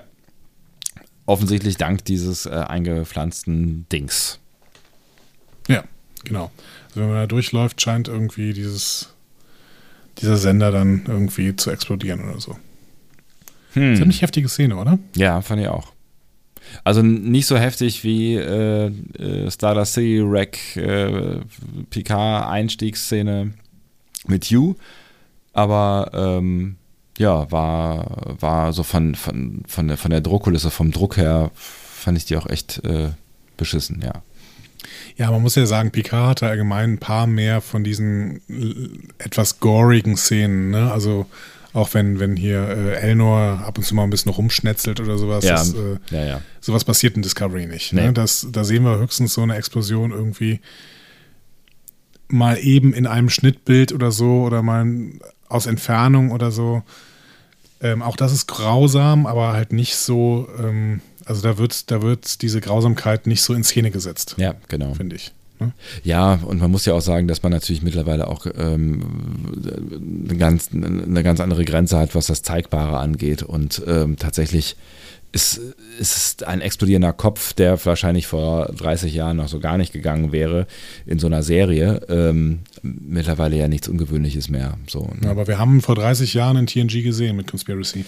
Du hast völlig recht, ja. Und das war Ja. auch, äh, das war auch eine der fiesesten Folgen und auch eine der fiesesten Szenen. Vielleicht auch die fieseste Szene in TNG. Wir gehen nochmal auf die Discovery zurück. Adira sitzt da im Science Lab. Es hat mich ein bisschen erinnert an, an so eine frühe TNG-Folge. Da saß auch irgendwann mal der Chefingenieur von den frühen TNG-Folgen. Das war ja damals noch nicht Jordi. Ähm, der saß da im Science Lab rum in einer Folge, in der alle verrückt geworden sind. Nee, beziehungsweise in der Wesley verrückt geworden ist. Genau. Und das war dieser kleine nachher dicke die Mann Discovery retten musste. Genau, da war dieser Enterprise. kleine dicke Mann und der saß auf dem Boden. und hatte so ganz viele Chips in der Hand und hat damit Genau. äh, äh, Salat gespielt. Ja. Und so hat mich, an das hat mich äh, diese Szene so ein bisschen erinnert, Echt? weil Adira da auch so auf dem Boden sitzt. Das war auch das Einzige, was sie gemeinsam hat mit dieser, mit dieser. Was war denn das noch? Ne? Wesley, war das diese, war das diese Sache mit dem, mit dieser Brille, wo man, wo die dieses Spiel hatten, wo die diese Bälle in so einem 3D-Feld versenken mussten? Nee, ich weiß Das es weiß ich nicht mehr. Ich weiß nur noch, dass äh, Wesley äh, durchgedreht ist und irgendwie äh, oder, oder alle sind durchgedreht und Irgendwie Wesley sind- ja. ähm, hat dann aber die Kontrolle über das gesamte Schiff bekommen in seinem Durchdrehen. Ja, und da, so. ich glaube, das war, das war die Folge mit dieser, mit dieser VR-Brille, mit diesem, mit diesem Virtual Reality-Spiel, wo man so Kugeln in so einem 3D-Feld versenken musste und was irgendwelche Endorphine freigesetzt hat. Und alle haben das Ja, das- voll gesuchtet. Das weiß ich nicht mehr.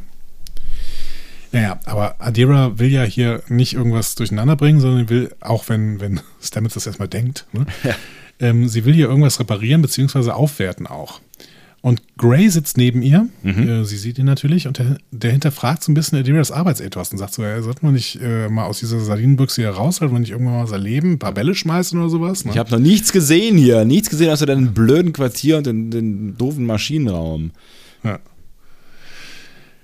Ja, ähm, bin auch gespannt, wie das, äh, wie sich das entwickelt. Mhm. Äh, Stamets kommt an und wundert sich dann sehr über den Zustand des Science Lab, aber äh, Adira hat den Sporenantrieb getuned. Wir haben jetzt Gelpads statt Zugangsstutzen. Geil.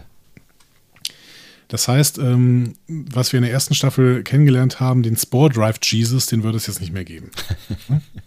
Ja, und äh, gar nicht mehr. Ne? Das äh, kommt ja dann noch später. Ne? Also Jesus wird quasi befreit von äh, seinen ähm, Makeln. Da gibt es ein anderes Wort für. Ähm, Diese, wie heißen die Löcher? mal einen Theologen fragen. Ja, keine Ahnung, ich kenne keinen. Kennst du einen? Nee. äh, ähm, Da gibt es ein Fachwort für, oder? Ja, ich stehe gerade völlig am Schlauch. Ähm, Ich muss die ganze wie hieß noch dieser Film da? Es gibt doch auch mal einen Film. die sieben Zeichen des Herrn. Ähm, ich muss die ganze Zeit an Märtyrer denken, äh, aber ungefähr so heißt es. Nein, ach Gott, ey. Ähm, Wie, googelt man dann danach? Löcher in Hand von Jesus? nee, ich google jetzt nach dem Film. äh,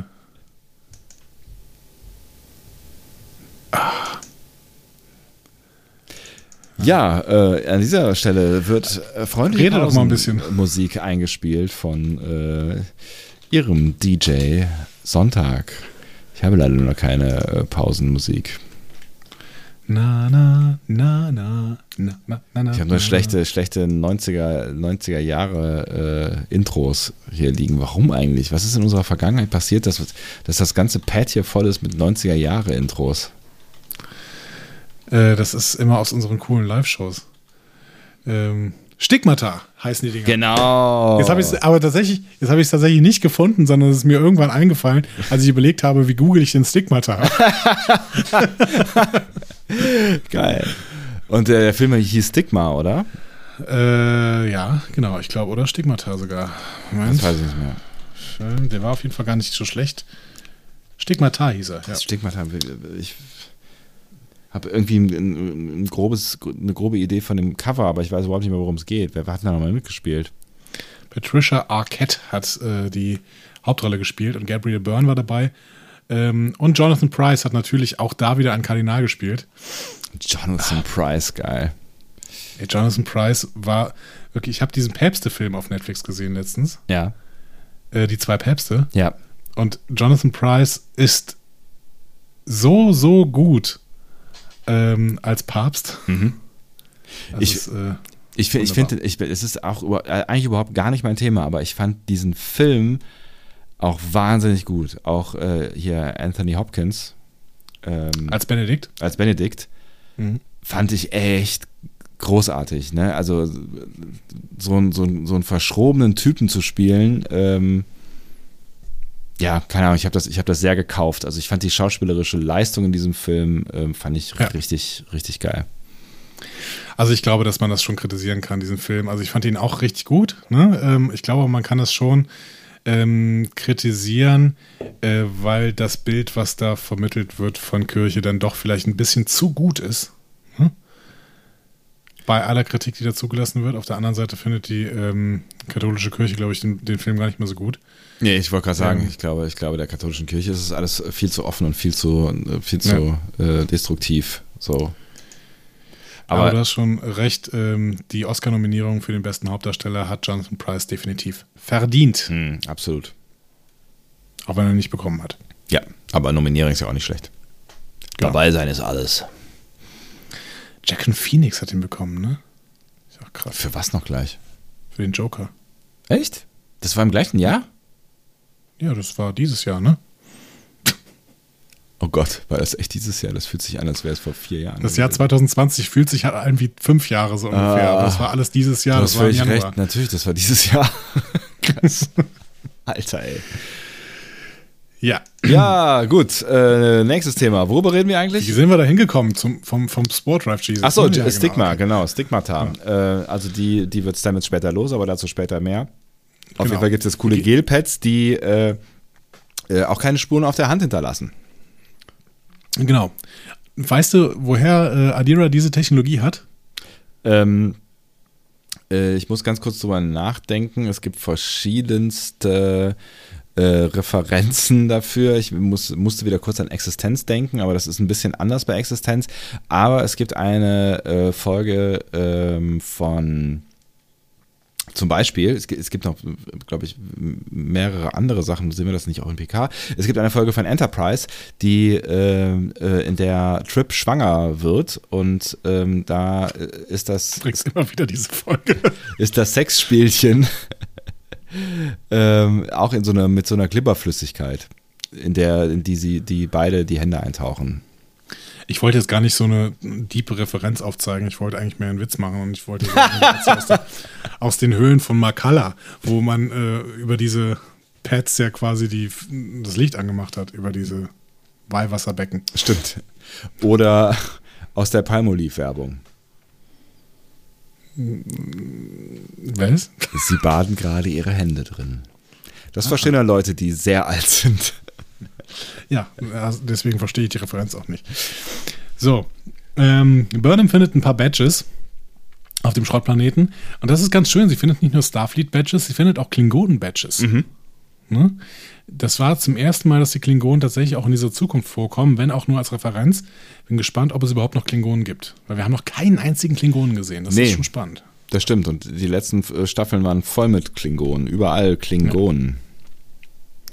Ich finde es schon wirklich sehr interessant, dass hier ähm, immer dieselben Spezies vorkommen, aber Klingonen halt noch überhaupt nicht. Vulkanier auch ehrlich gesagt noch überhaupt Nee. nicht, wenn ich das richtig erinnere. Nee, das stimmt. Und die, die haben ja durchaus auch äh, eigentlich bei Star Trek immer eine Rolle gespielt. Also die waren immer irgendwie mit dabei, ne? Romulaner wissen wir auch nichts von. Also es wird schon, ist schon noch spannend, äh, mal zu erleben, was denn mit unseren Haupt-Aliens quasi ähm, Los eine ist. Phase ist. Phase Ja, ist. genau. Phase. So. Ähm, während Burnham da in diesen Badges äh, kramt, tut Giorgio so, als würde sie die Technologie für das Sicherheitsnetz kaufen wollen. Und findet dabei raus, dass Osiris Neffe die Fernbedienung dafür in seiner Tasche trägt. Auch diese Information wird noch wichtig werden. Ähm, unter einem Vorwand bringt Giorgio Michael äh, dann zu Book und sich selbst mit den Wachen weg. Michael und Book gehen in eine, in eine Ecke und umarmen sich erstmal. Viel zu lang, Freunde. Mann, es Ja. ist doch, es ist doch Hab ich Stress. Ey, Ich ist ja exakt so stehen hier. Viel zu lang. Ich bin wahnsinnig geworden. Ich meine, ich verstehe ja eure Wiedersehensfreunde, aber es ist alles hier wirklich spitz auf Knopf, Freunde. Und, und dann steht ihr da und umarmt euch zehn Minuten. Also es waren vielleicht zehn Sekunden, aber auch diese kamen uns schon sehr, sehr, sehr, sehr lang Ja, vor. bei aller Liebe für Liebe. Aber man muss doch mal Prioritäten setzen. Ja, also gut. Da sind wir an derselben Stelle fast wahnsinnig geworden. Das Ja. ist schön. ähm, Book hat die Blackbox tatsächlich gefunden. Äh, sie ist nicht in seinem Quartier. Ähm, und er will jetzt, dass Burnham das Ding nimmt und verschwindet. Ähm, aber natürlich will sie nicht ohne ihn gehen. ja, gut, aber fair enough. Äh, ist schon verständlich. Ja. Ne? Also brauchen wir einen Plan. Ne? Und äh, Giorgio verschafft ihnen Zeit, aber leider auch eine Drohne, die sie kontrollieren soll. Aber auch die ist ja nicht, nicht so das Problem. Ja, aber so halb. Ne? Ja, so halb. Sie wird schon zum Problem. Ähm, Nochmal kurz auf die Discovery. Tilly führt da gerade andere Crewmember in die Kontrolle des Sporenantriebs ein, als äh, Saru sie im Science Lab aufsucht. Und äh, Saru drückt seine große Enttäuschung über Burnham aus. Ne? Er sagt sogar, ihre Unzuverlässigkeit erinnert ihn an die Zeit auf der Shenzhou.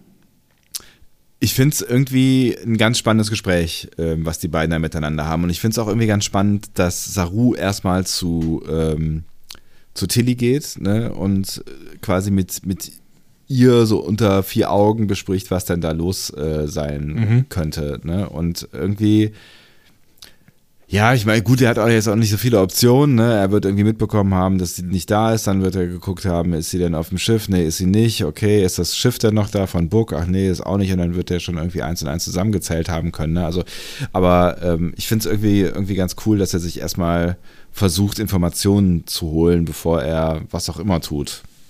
Ja. Und dieses was auch immer, dafür gibt Tilly ihm ja eine Empfehlung. Ne? Und das Ja. war auch relativ überraschend, oder? Ja, hat das, das empfiehlt sieht ja auch nämlich- Saru so. Genau. Sie Ja. empfiehlt ihm, Michael beim Admiral zu melden. ja. Denn sie sagt, auch wenn sie vielleicht dasselbe gemacht hätte, wenn sie in Michaels Rolle gewesen wäre, ihre direkte Befehlsverweigerung würde sonst auf die ganze Crew zurückfallen. Und damit hat sie natürlich einen Punkt und vor allen Dingen auch auf ihn. Ne? Also äh, sie sagt ja, Ja. dann nochmal, dass ähm, der, der Admiral diese Nachricht von Saru hören sollte und nicht von irgendwem anders. Und damit hat sie, finde ich, schon echt einen wichtigen Punkt. Ähm, und ja, es ist der einzig richtige Weg und es, ich finde es auch wieder irgendwie eine starke Lösung, dieses Gespräch für, für diesen Konflikt. Und dabei sind wir ja schon bei dem Punkt, den du eben angesprochen hast. Wir halten im Auge, was die Sanktionierung von Burnham angeht. Aber Ja. da finde ich, ist erstmal der richtige Umgang mit dem Problem Burnham. Ja, und ich habe aber auch hier schon gedacht, okay, jetzt bereiten wir aber wirklich Konsequenzen vor. Und das hat mich an der Stelle schon gefreut, weil ich am Anfang der Folge, als ich die gesehen hatte, noch gedacht habe, oh, das darf sie sich aber jetzt nicht leisten. Ja, vor allen Dingen, Und dann habe ich die Szene ja. hier gesehen und habe Ja. gedacht, okay, gut, sie bereiten Konsequenzen vor, denn das muss jetzt Konsequenzen geben. Ja. Ich habe ich hab da noch kurz überlegt, ob er es dann wirklich tut, ne? Also ob er, ob er es wirklich macht oder ob er sie deckt. Das könnte ja auch eine, eine Methode sein. Ähm, Mhm. aber habe mich dann schon auch irgendwie, auch wenn das natürlich eine beschissene, ähm, ein beschissener Moment für Saru ist, aber habe mich dann schon auch irgendwie gefreut, dass sie es so gelöst haben, weil ja, eigentlich ist es die, die einzig richtige Lösung. Aber ich, genau, aber ich glaube auch au- am Ende auch Plan eines großen, großen Plots, der schon länger vorbereitet wird. Ich bin gespannt. Wir gehen auf den Planeten wieder. Mhm. In einer dunklen Ecke zerstört Michael die Drohne. Ein gezielter Schlag, weg. Ja. Problem ist, es gibt sofort Alarm. Ähm, Book und der weißhaarige Andorianer, der übrigens Wen offensichtlich heißt, ne, Mhm. bereiten einen Aufstand vor. Und äh, Giorgio wiederum baut aus den Drohnentrümmern eine Waffe. Dann werden die beiden, also Giorgio und Burnham, umringt. Währenddessen ähm, hat, äh, gibt Wen Book die Blackbox, die hat er nämlich aus seinem Quartier geholt. Ähm, Wen ist sich aber nicht so sicher, ob er das mit dem Aufstand durchziehen kann, denn offensichtlich ist der feige, ne? kann man schon so sagen. Ja, ja. Feige ist so ein, so ein wertendes Wort irgendwie, aber. Ne. Also der kollaboriert mit dem Feind, obwohl er es eigentlich nicht will, obwohl er eigentlich ein gutes Herz hat. Das heißt, der eigentlich einzige Grund, warum er das tun sollte, ist tatsächlich, ähm, ja gut, er kann, es kann auch noch sein, dass er einfach versuchen will, in seiner Rolle dann irgendwie Gutes für die Leute zu tun. Hm ja, oder er wird gezwungen, das war, finde ich, war auch nicht so ganz klar. Und es könnte ja auch sein, dass er quasi als besonders guter äh, Häftling oder besonders guter Zwangsarbeiter befördert wurde zum Hilfs-Sheriff, so. Ja, aber dann kannst du dich immer noch weigern und dann, dann fällt es wieder auf den Mut zurück, hm. den er vielleicht nicht hat. Ja, vielleicht. Book ermutigt ihn hier auf jeden Fall und zeigt ihm seine Narben der Vergangenheit auf und sein Schiff als Ziel. Ne? Hm. Also offensichtlich haben die ihm ja die, diese kleinen äh, Fühlerchen da oben abgeschnitten. Ja, hm? ja. Ja, und Buck sagt dann halt, okay, aber da hinten wartet ein Transworm-Schiff, ne? Transworm? Ja, wie auch immer. Ja. Ich weiß nicht mehr genau, was er gesagt hat. Vielleicht hat er auch Transwarp gesagt, aber das macht irgendwie keinen Sinn. Ähm, ja, und dann sehen wir tatsächlich, dass der Roh es durchzieht. Ne? Der geht beichten äh, zu Vance. Mhm. Ne? Und Vance befiehlt ihm, einen Sprung vorzubereiten. Ja. Ja, er ist not amused, aber er sagt auch, also er lässt auch so ein bisschen durchblicken, das ist jetzt erstmal dein Problem und ich verlange von dir oder erwarte von dir, dass du auch ohne deine Number One einsatzfähig bist, so, ne? Ich habe übrigens mal den Namen Charles Vance irgendwann eingegeben. Ja. Und ich glaube, den haben die nicht zufällig gewählt. Das ist nämlich ein ganz spannender ähm, Charakter aus der Geschichte. Charles Vance Miller. Mhm. Das ist ein kanadischer Anwalt, ne, ähm, der äh, in Toronto verstorben ist, in Toronto ähm, gelebt hat, auch größtenteils. Ne? Und der hat in Toronto irgendwann mal ein, das wäre auch ein Mysterium irgendwie, was ich dir geben könnte, aber eigentlich hat es nicht mit Star Trek, Star Trek, zu tun, außer diesem Namen. Mhm. Der hat äh, in Toronto ein Geburts- ähm, Hype ausgelöst. Hä? Wie macht ja. man das? Der war sehr, sehr reich. Ähm, und der hat ähm, irgendwie, in, ja, also kurz vor seinem Tod, auf jeden Fall hat er irgendwann gesagt, äh, den Großteil meines Vermögens vermache ich der Frau aus Toronto, die innerhalb von zehn Jahren die meisten Kinder zur Welt bringt. oh Gott, ja. Ja, dann hat er einen Babyboom ausgelöst quasi. Das ist ja witzig. Äh, das nennt man auch das Grand Stork Derby, das große Storchen Derby. Oh Gott. Und wer hat gewonnen? Ja. Ähm, Moment. Also mich würde primär die Kinderanzahl äh, interessieren. Ja, wie viel kann das sein? Also es gibt ja durchaus Menschen, die auch ohne ähm, äh, also diesen Ansporn, sechs, sieben, acht, neun Kinder auf die Welt gebracht haben, gerade zu früheren Zeiten. Am Ende gewannen vier Frauen: Isabel McLean, Kathleen Nagel, Annie Smith und Lucy Timleck. Sie hatten jeweils neun legitime Bild, äh, Kinder im fraglichen Zeitraum zur Welt gebracht und erhielten damit jeweils 125.000 kanadische Dollar. Crazy das shit. Das entsprach ähm, also in 2017 wären das ungefähr 1,5 Millionen gewesen. Musste halt nur mit diesen 1,5 Millionen ähm, neuen Leute satt kriegen, ne? Zwei weitere Frauen erhielten jeweils 12.500 Dollar unter der Bedingung, nicht gerichtlich gegen die Entscheidung vorzugehen. Die beiden hatten nämlich 14 bzw. 10 Kinder zur Welt gebracht, von denen jedoch einige aus verschiedenen Gründen nicht anerkannt wurden. Okay. Und ähm, das ist offensichtlich äh, damals als Rezeption immer wieder vorgeschlagen worden, dass man sowas nochmal macht, um fallende Geburtenraten zu verbessern. Geil. Vermutlich nicht ja. von der chinesischen Zentralregierung. Nee, aber in Kanada nochmal. Nee, in Australien hier. New, New South Wales wurde das schon mal gemacht. Witzig. Ja. Aber was, Ähm, hat, was genau, könnte, was könnte diese ich- Geschichte mit unserem ähm, Vans zu tun haben? Ich weiß es nicht. Hm. Das ist mir nur aufgefallen, aber es ist wahrscheinlich trotzdem nicht, äh, also die Serie, die Serie wird in Toronto gedreht und das Ganze ist in Toronto passiert. Also die werden nicht äh, umsonst den Typen Charles Vance genannt haben. Ja, Vielleicht einfach nur, um, um Toronto irgendwie einen Gefallen zu tun, weil der wahrscheinlich irgendwie eine Legende in Toronto ist. Ja, oder vielleicht, weil es, so ein, weil es witzig ist. Wenn man Torontianer ist.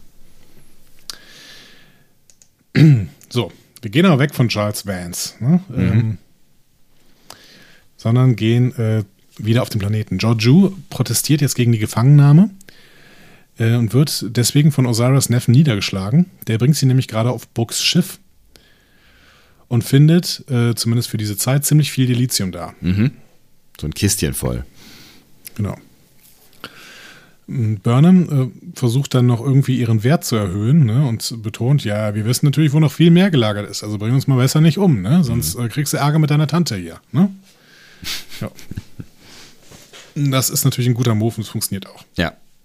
Er ist natürlich auch so ein bisschen ein berechenbarer Move und ich weiß nicht, ob ich an deren Stelle äh, das geschluckt hätte, aber naja, gut, vielleicht ist auch die Aussicht auf mehr Delizium ähm, äh, schon einfach ja, Aussage genug, um Ja. Ris Risiken einzugehen. Also ich kann mir schon vorstellen, dass so eine Kiste voll Delizium, die die da finden, dass das schon ein unfassbarer Schatz für diese Zeit ist. Ja. Und dementsprechend, ähm, dass äh, ein zu hohes Risiko wäre, wenn Burnham recht hat, dann darf man sie nicht umbringen. Ja, ne? Und wahrscheinlich. deswegen ähm, war das, glaube ich, einfach ein guter Move. Ja. Klassischer Move, aber an dieser Stelle auch sinnvoll. Ähm, währenddessen zetteln Buck und Wen jetzt einen Gefangenenaufstand an. Buck jagt dabei das halbe Schrottlager in die Luft. ähm, und damit erregen sie natürlich die Aufmerksamkeit auf dem Schiff. Ne? Osiris äh, Neffe schickt seine Wachen raus, um das zu klären. Sehr praktisch. Ja. Und den Moment nutzen Burnham und Giorgio dann, um ihn und seine verbliebene Wache zu überwältigen. Wir gucken nochmal kurz zurück. Die Gefangenen sind außerhalb des Gebäudes und bringen sich jetzt in Stellung für den Fall, dass der Kraftfeldzaun ausgeht. Und wieder auf das Schiff. Burnham wird von Osiris Neffen fast überwältigt. Und Giorgio hat dann eine Situation, in der sie auf ihn schießen könnte. Aber das ist die Situation, in der sie wieder zusammenbricht. Ups. Schnitt, Bild für Bildanalyse. Blutige Hand, einmal mehr. Ne? Dann sehen wir Lorca, der in den Antrieb fällt. Ja. Wir sehen Burnham, die auf der Charon in den Thronsaal kommt. Ne? Von hinten. Ja. Wir sehen die blutige Hand. Wir sehen Imperatorin Giorgio selbst auf dem Screen der Discovery, als sie sich zum ersten Mal vorstellt. Ähm, ich fand das, äh, er hat mich daran erinnert, dass wir damals die ganze Zeit gerätselt haben. Wer ist das wohl? Ne? Wer ist wohl die Imperatorin? Mhm. Stimmt, genau. Da hat man ja auch die coolsten Theorien. Ja, genau. Aber haben uns, glaube ich, Giorgio war auch eine, immer eine, eine große Theorie, glaube ich. Ja, aber ich Ja. glaube, wir waren, ähm, wir, wir waren relativ, wir hatten irgendwie das, das Gefühl, dass es die, die Admiral, Admiral Dingsbums ist. Admiral, ich äh, gebe. Cornwall. Cornwall, genau. Ich gebe mich selber äh, auf. Ja. Ja. Ähm, ja, aber spannend auf jeden Fall, dass Giorgio Flashbacks auf ein Bild von sich selbst hat. Ähm, Was ja eigentlich gar nicht gehen kann, ne? Irgendwie. Also, Genau. Ja.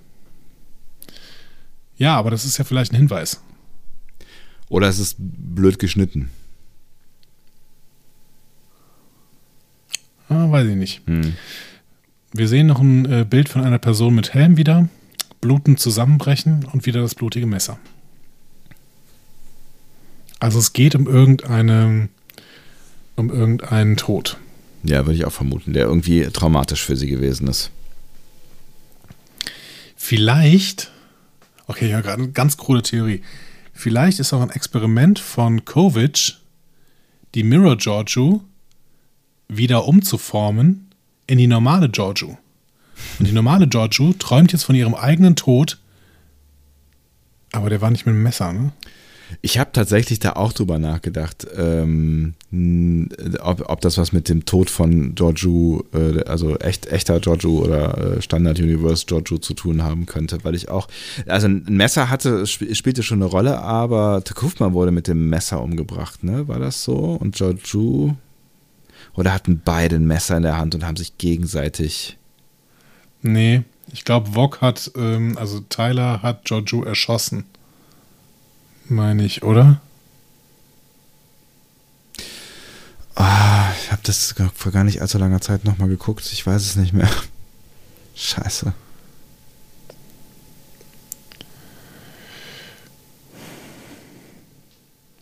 Aber Messer spielte auf jeden Moment, Fall irgendwie Moment, eine Rolle. Also. Sie, sie wird von Tekufma getötet. Mit einem Messer. Ich meinte, meinte mich nämlich auch erinnern zu können, dass die irgendwie beide, beide Messer in der Hand hatten und ich glaube, sich auch beide zeitgleich umgebracht haben, oder? Also quasi so gegenseitig. Nein. Nein? Burnham hat Tekufma erschossen. Ach ja, richtig. Ach ja, Ähm. richtig.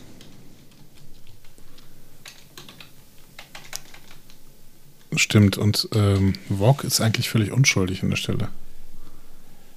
Ja, Wok war ja auch eine ziemliche äh, Nulpe zu der Zeit. Och, weiß ich nicht. Ziemlicher Opportunist. Es, es war aber ein Schwert. Also nicht so ein, es war ja eher so ein kleineres, zackiges Messer, Obwohl. was man da sieht, ne? Oh, ich habe hier gerade ein Bild gefunden. Ja. Das sieht schon ungefähr so aus wie dieses Messer, was man da sieht. Schick mal. Mhm.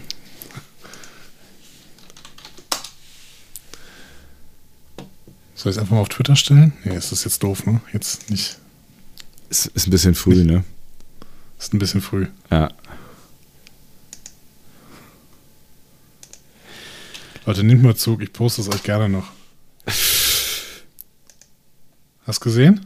Warte. Kommt gerade.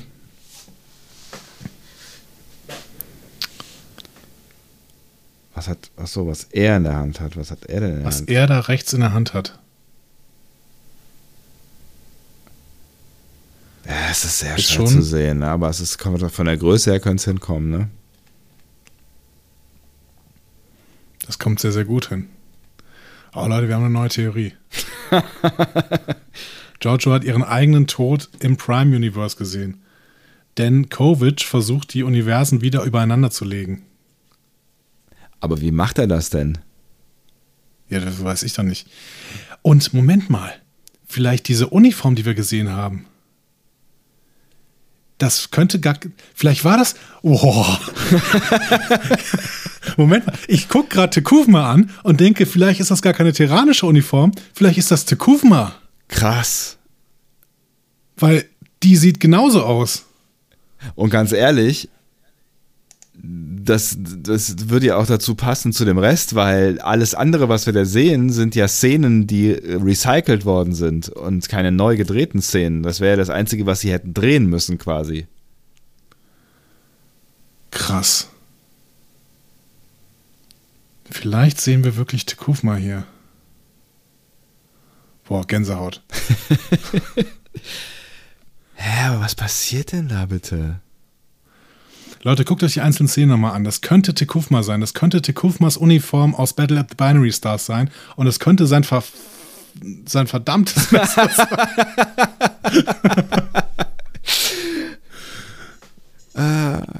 Ich habe ich hab auch, ich hab, ich hab kurz drüber nachgedacht, als ich das gesehen habe, aber habe es sofort wieder verworfen, weil es überhaupt keinen Sinn macht. Aber vielleicht macht es ja doch Sinn. Und dann haben sie den Helm genommen, damit wir nicht sofort an Tekufma denken. Krass. Das ist echt möglich. Leute, es ist echt möglich, dass die Bezugnahme hier Battle at the Binary Stars ist. Äh, neben den ganzen Szenen, die wir aus Voting Ambition, glaube ich, heißt die Folge, äh, sehen, Ja. ähm, die auf der Sharanda spielt. Ähm, aber dann könnte Kovic echt versuchen, hier die Identität von Mirror Giorgio und Normal Giorgio wieder zusammenzubringen. Und das ist.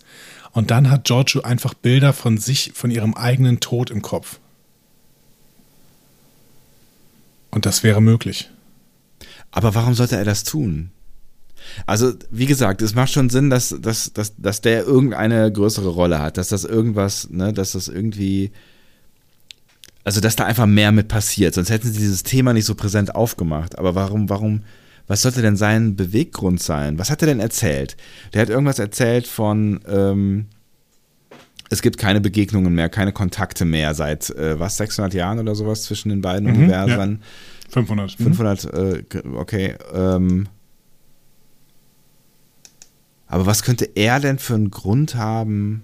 Und das, das, das terranische Imperium ist, ist äh, niedergegangen.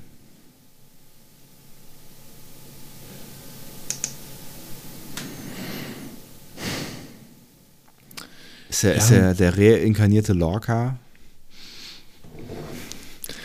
Nein, aber das werden wir jetzt nicht rausfinden, was er für einen Grund hat. Aber ähm, es könnte auf jeden Fall doch Gründe geben, warum man das wieder zurückholen soll. Indem man vielleicht, äh, also vielleicht versucht man damit ja auch eine Reinkarnation grundsätzlich hinzubekommen. Ne? Vielleicht versucht ähm, Vance hier Experimente zu machen, um grundsätzlich es zu schaffen, Leute, die verstorben sind, wiederzuholen, weil sie ja im Mirror Universe noch existieren müssten. Uah, das ist ja spooky. Stell dir das mal vor, das ist ja, das ist ja, also das, das macht ja ethisch Fässer auf, die, die ich gar nicht angucken will. Stell dir das mal vor, das ist, das ist der forscht quasi daran, dass ähm, nachdem so viele Millionen von Menschen im Realuniversum gestorben sind, der forscht daran, aus den ähm, Mirror Universe Leuten äh, quasi die Leute zu machen, die alle gestorben sind, die wieder umzuformen, damit die alle wieder da sind. Geht Ja. ethisch nicht so richtig klar. Geht, nein, natürlich nicht. Äh, und ähm, es nimmt den Tod seinen, seinen eisigen Stachel, aber es ist. Äh, Er ver- er ver- verteilt hier nur weiter quasi, verteilt hier nur weiter an, äh, an, die, an das nächste Universum. aber es ist möglich. Vielleicht hat er jemanden verloren, den er zurückholen will, und das ist seine Motivation. Aber wie passt er in die Föderation? Was macht er denn da in dieser Föderation? Welche, Rolle spielt er denn da?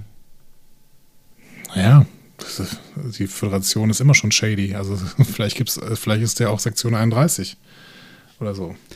Oder ich bin ja immer noch nicht so ganz, jetzt sind wir hier schon in dieser lustigen Interpretationsblase, ich bin ja immer noch nicht so ganz davon überzeugt, dass, dass die Föderation in dieser, dieser Welt die Good Guys sind. Ich bin, ich bin immer noch nicht hundertprozentig davon überzeugt.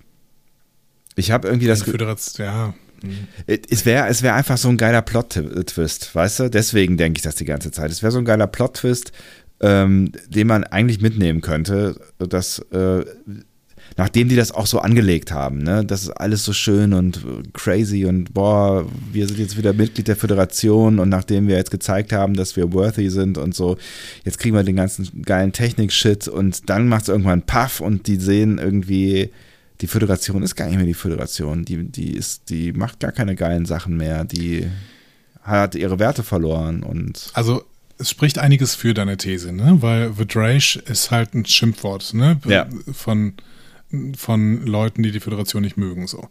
Und ähm, wir haben in Craft, Craft, äh, wir haben in Calypso Craft äh, schätzen gelernt und der ist Gegner der Föderation. Das Ja. spricht auf jeden Fall für deine These. Ne? Gegen deine These spricht, ähm, dass die Feinde der Föderation ganz klar noch unmoralischer sind als die Föderation und das wurde uns gezeigt. Das wurde uns spätestens in der Szene, in der Szene gezeigt, wo Osiris Neffe hier den armen kleinen Bajoraner äh, da hat abmetzeln lassen. hm. Das sind die Gegner der Föderation und dementsprechend ähm, sind, sind die auf jeden Fall noch böser. So, zumindest wenn wir unsere Moralprinzipien ähm, anlegen.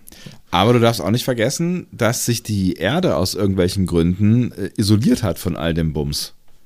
Das kann ja auch. Naja, gut, weil die Erde funktioniert. Das, aber das war ja mehr so ein Ding wie, das funktioniert. Und bevor wir jetzt hier eine weitere Angriffsfläche äh, bieten, sagen wir lieber, komm, Föderation, geht mal woanders hin.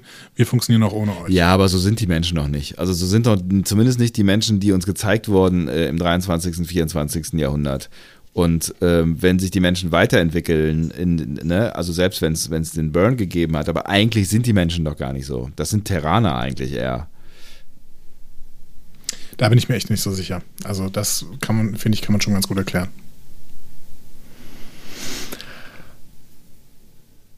Das soll uns aber nicht ablenken von dieser wunderbaren Theorie mit Tekufma jetzt. Na, ich versuche nur das Große und Ganze schon mal so ein bisschen zu verstehen. Ne? Also ich, ich finde die Theorie großartig, aber äh, ich, ich will ja jetzt auch verstehen, welche, welche Beweggründe dahinter stecken, aber das werden wir wahrscheinlich, was heißt wahrscheinlich, wir werden es wir jetzt nicht verstehen, Punkt. Leute, nehmt mal Bezug. Ähm, ihr habt jetzt die Folge schon in, äh, in äh, allen Facetten gesehen. Ihr konntet sie auch nochmal anhalten. Ihr konntet sie auf allen möglichen Sprachen sehen. Ähm, könnte hier vielleicht was dran sein an dieser gesamten Theorie?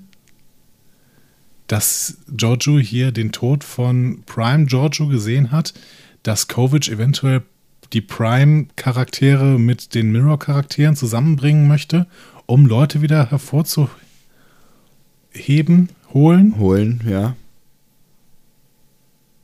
Also er wird, er wird irgendeine Rolle spielen und es wird irgendeine Rolle sein, warum wir ein, ein, ähm, äh, einen Mirror-Experten hier vorgesetzt bekommen. Und es wird garantiert auch irgendeine eine shady Geschichte sein. Und ich finde die Idee mit, er hat jemanden verloren, gar nicht so doof.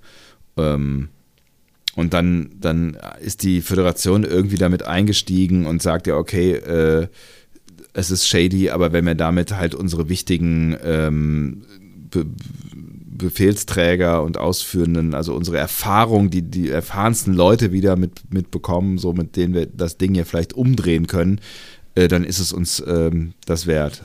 The price you pay.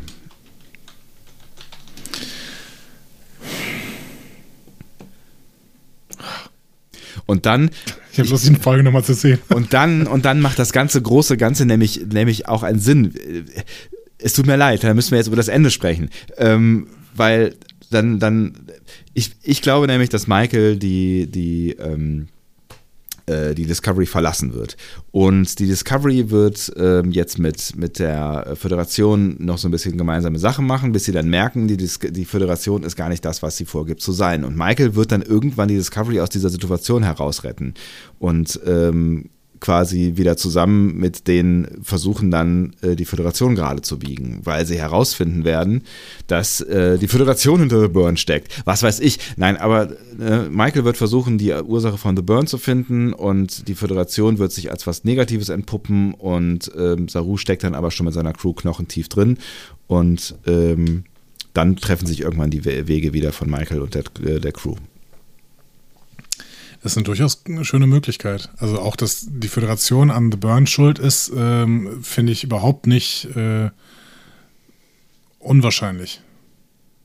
Und vielleicht wissen die das sogar und deswegen wollen die nicht, dass daran rumgeforscht wird. Äh, und äh, Vance sagt ja, wir haben keine Zeit für sowas, so bla bla bla bla bla. Und wir haben 650 verschiedene Theorien. Vielleicht äh, wissen mhm. die das und äh, wollen einfach nur nicht, dass dass das, äh, dass das rauskommt, weil sie wissen, und dass sie selber Tilly und Stamets finden es raus. Und Tilly und Stamets finden es raus. Und dann sitzen sie da, mitten in der Föderation und ja. wissen nicht, was sie mit der Information machen.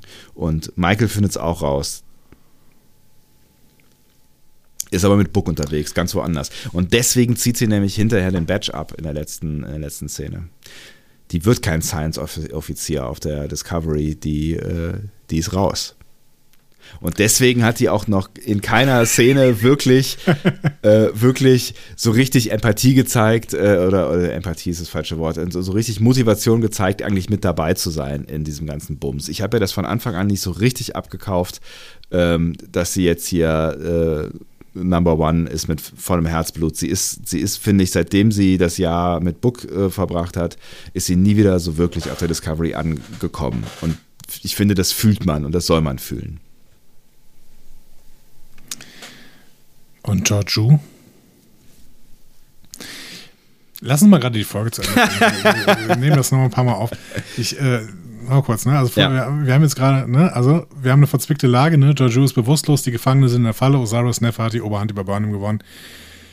Aber Georgiou wird schnell genug wieder wach, überwältigt den äh, Typen und schaltet den Zaun aus. Und Osiris Neffe beamt sich aber noch weg.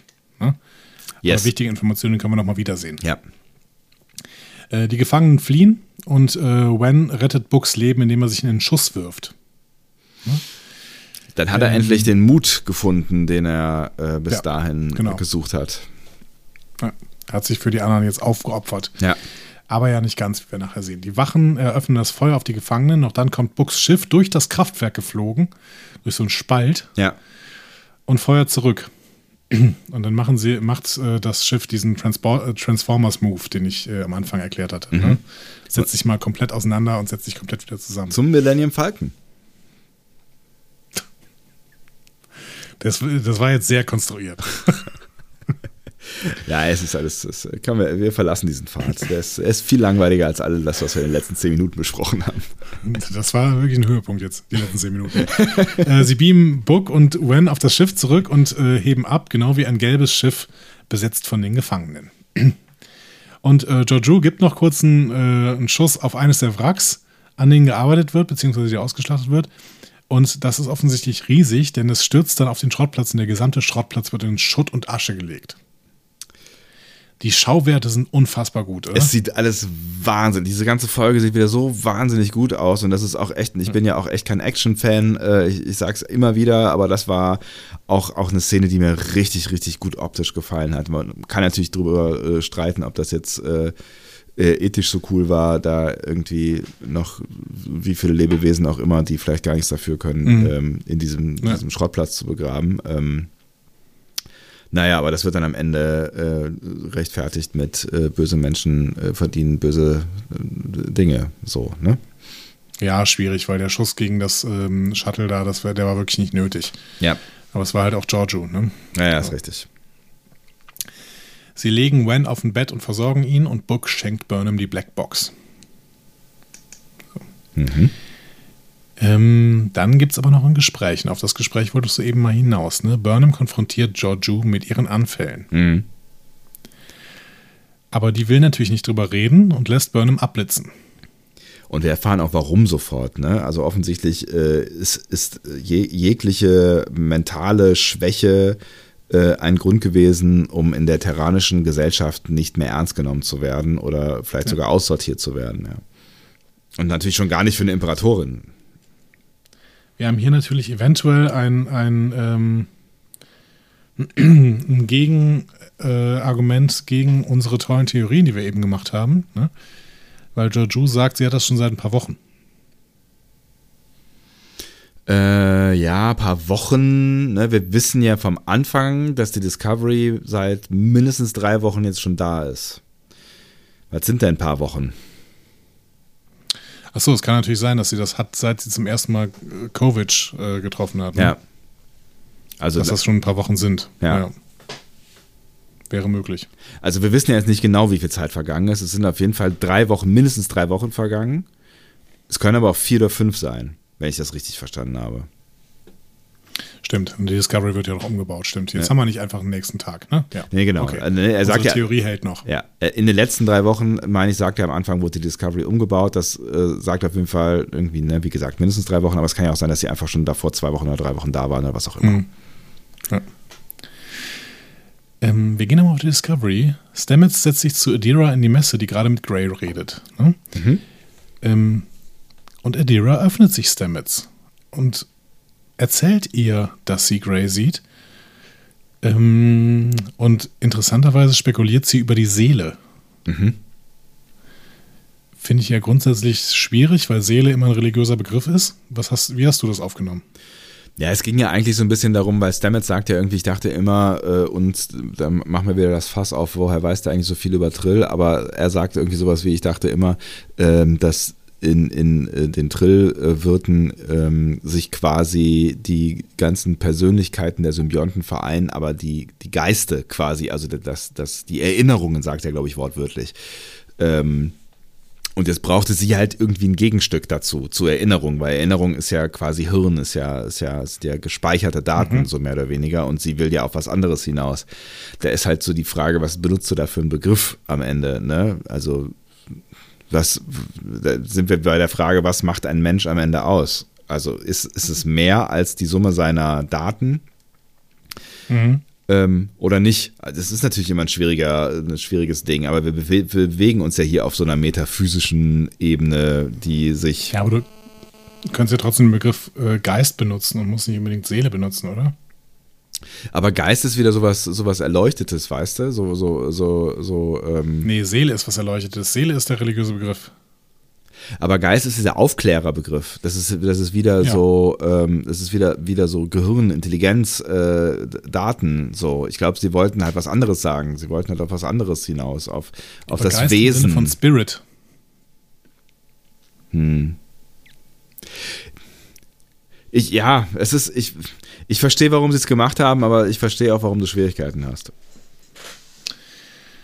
Ich fand auf jeden Fall Soul ist an der Stelle nicht so einfach, weil mm, es soll im Endeffekt keine religiöse Erklärung dafür geben. Ich muss aber auch zugeben, ich finde Adira und Grey total toll und ich finde das, was hier mit Stamets passiert, total toll. Aber als Rätsel finde ich es uninteressanter als alle anderen.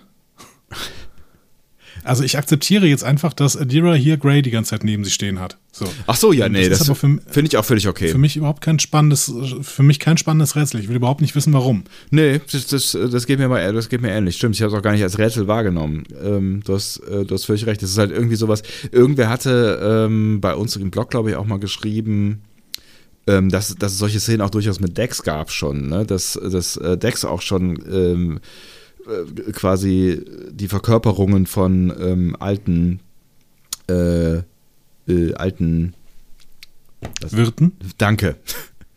Wer nichts wird. ähm, von alten Wirten äh, quasi richtig gesehen hat. So, also ist das vielleicht auch gar nichts, gar nichts total Neues oder Ungewöhnliches, was, was da passiert. Ist mir aber auch egal, tatsächlich. Also, das ist jetzt, sie sieht ihn halt und damit hat sie halt irgendwie eine Beziehung zu ähm, ihrem Freund, die sie, Mhm. die sie, die halt sehr ungewöhnlich ist. Aber das verbindet wiederum halt Stamets äh, und Adira und das finde ich viel spannender als die Frage, wo, Ja, äh, genau. warum sie den, den, den Typen jetzt sieht. So. Genau, die Beziehung zwischen äh, Stamets und Adira ähm, und die Freundschaft, die sich da entbrennt, äh, allgemein zwischen den dreien auch. Ich würde Kalber noch mit dazu nehmen. Ja. Vielleicht kann man sogar sagen, den Vieren, wenn man Grey noch mit dazu nimmt, finde ich eine sehr, sehr schöne Dynamik und äh, gefällt mir. Aber es ist für mich null Rätsel dahinter, sondern es ist einfach so ein bisschen ähm, ja, interessante Beziehungsdynamik, die Ja. sich da dann entspinnt. Ist halt eine andere Art von Beziehung, die Adira da hat. Ähm, so, Ja. aber es, ja, es ist eine. Und äh, Stamets akzeptiert das ja auch gleich äh, als jemand, der mit einem Toten zusammen ist. So, ne? Also wer, wer, Ja. wer soll denn hier irgendwie anfangen äh, zu beurteilen, wer der Freak denn von all denen ist? So. Fand ich ganz interessant, weil er sagt dann so, ja, ähm, das lineare Verständnis von Leben und Tod, das habe ich abgelegt. Ja. Deswegen ist es für mich schon alles in Ordnung so. Ja, aber Und, es, er hat ja recht. Ich meine, was, äh, ja. Es ist, es ist ja auch alles Stranger Shit da so. Ja. Genau. So, Adira ist natürlich glücklich darüber, dass sie so anerkannt wird und auch Grey sagt, ja, ich mag den Typen, ne? Der ist auch noch witzig, so.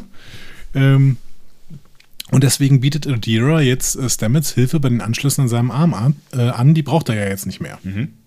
Was, was Adira alles kann, ne? Klammer auf, 16 Ja. Klammer zu.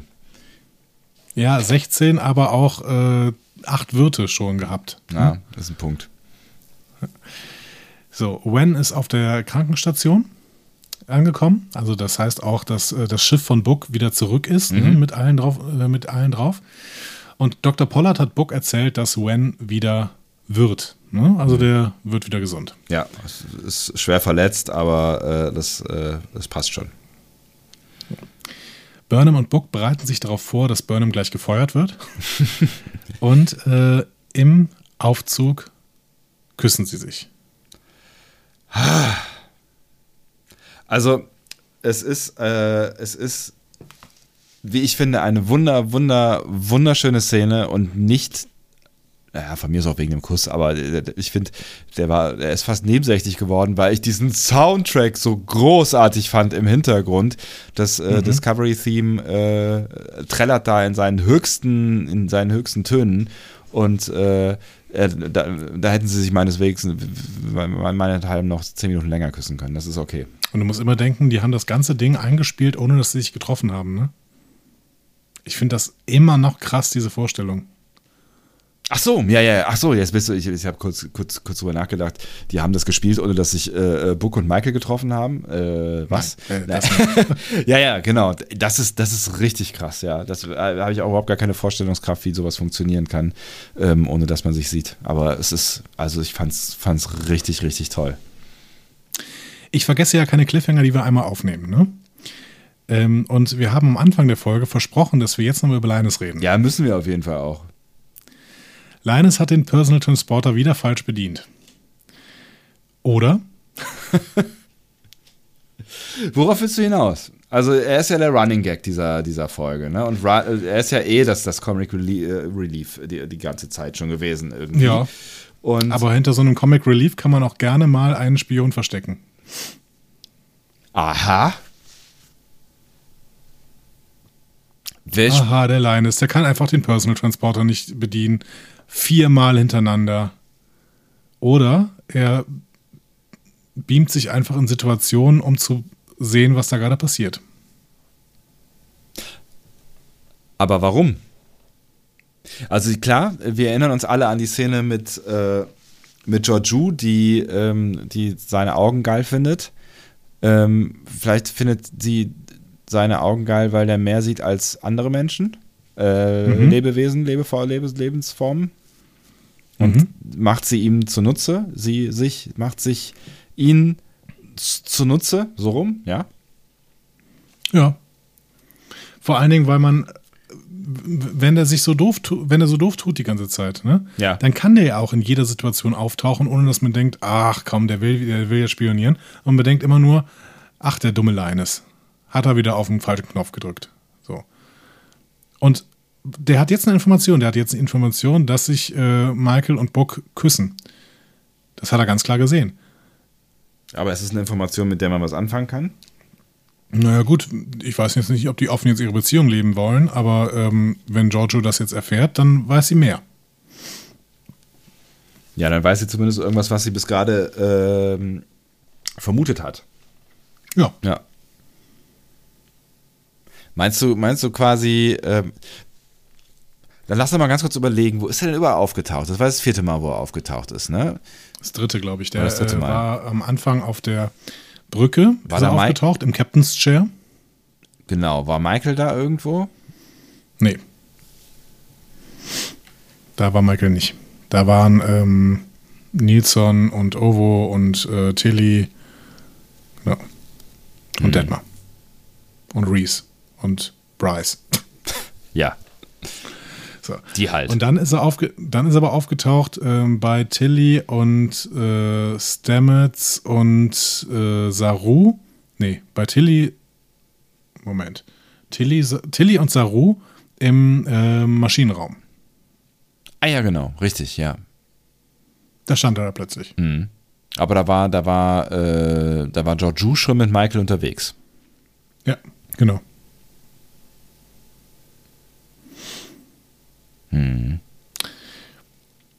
Vielleicht ist es wirklich nur Comic Relief, aber man sollte es zumindest im Blick haben, dass es eventuell auch mehr dahinter steckt. Weil man kann ja viel dahinter verstecken, hinter so einem Comic Relief. Finde ich, finde ich eine ganz spannende äh, Theorie, ja.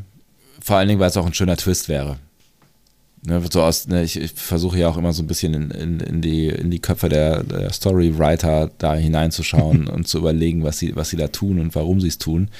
Und das wäre auf jeden Fall ähm, ein Punkt, mit dem sie uns gut überraschen könnten. Und das wollen sie ja offensichtlich. Das will die ganze Serie ja seit Staffel 1. Die wollen uns ja überraschen.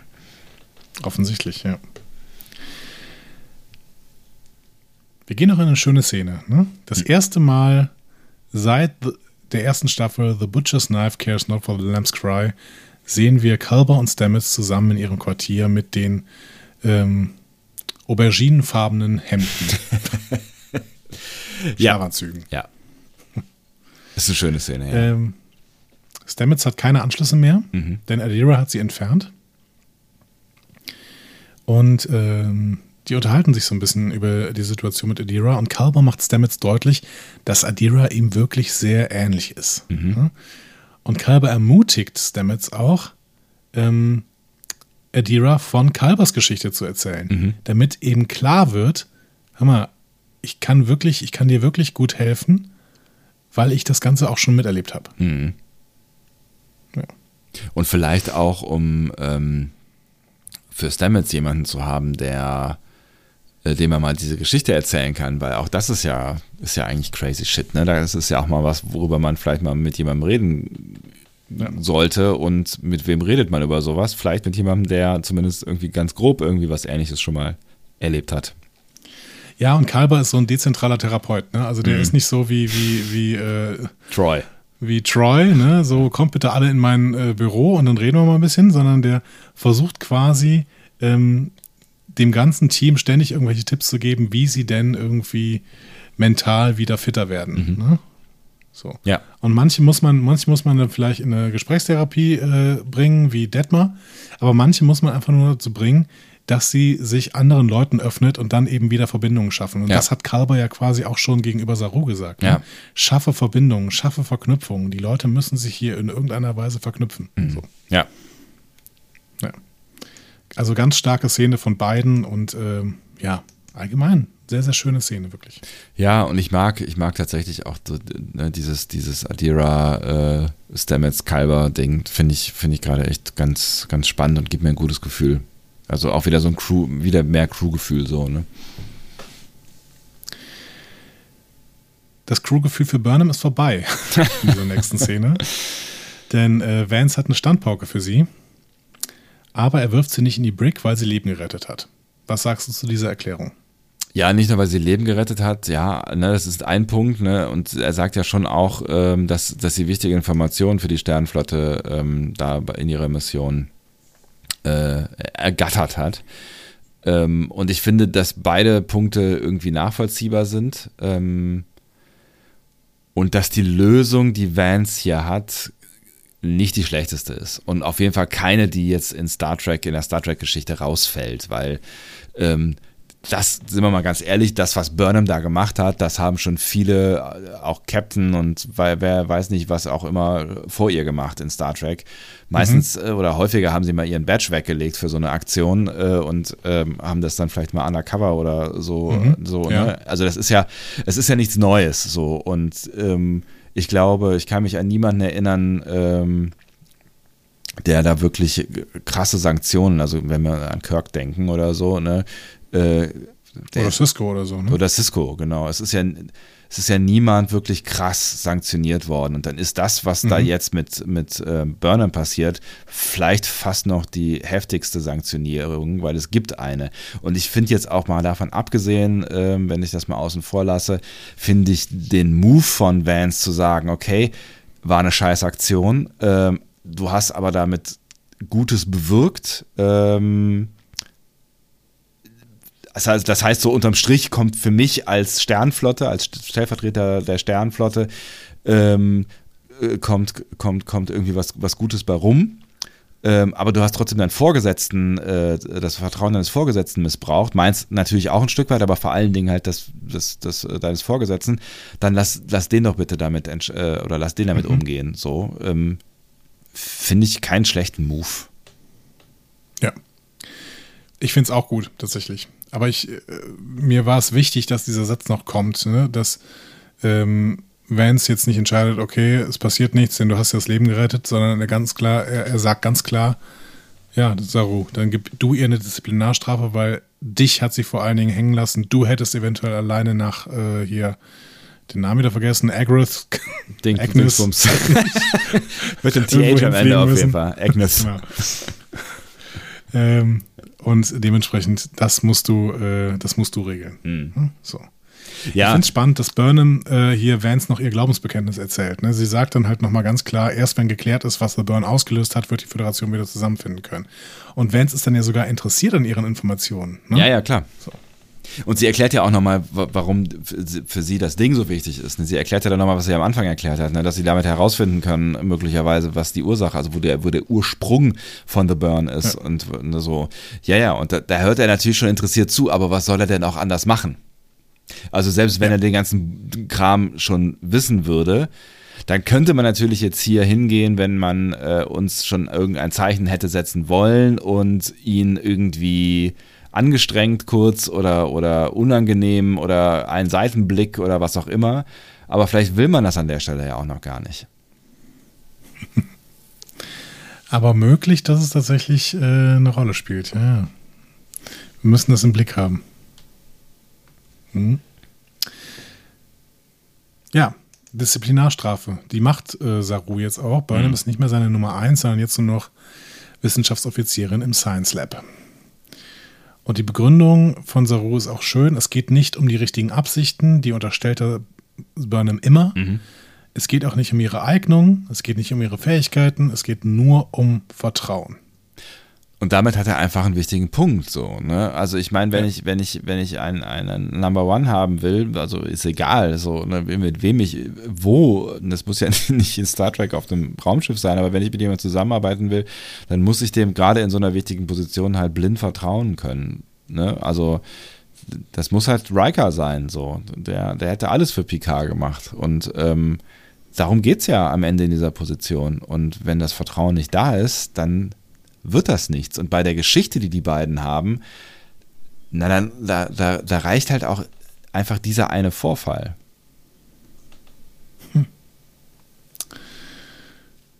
Du bist die Frage ist überzeugt, jetzt, ob das genug ist. ob das genug ist aus, aus seiner, äh, aus, aus, also du meinst, ob die Konsequenz äh, ausreicht aus Sarus Perspektive oder aus unserer Perspektive? Aus unserer Perspektive.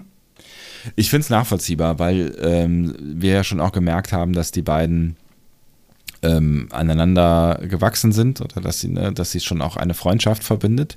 Und ich glaube auch, dass Saru die Beweggründe versteht, warum Michael so gehandelt hat, wie sie gehandelt hat und da vielleicht sogar Sympathien für hat, weil es natürlich auch einmal darum geht, mal wieder das Richtige zu tun, was wozu Saru nicht die Möglichkeit hatte, weil er nun mal in der Befehlskette festgehangen hat. Ähm, und vielleicht findet er das ja auch wichtig.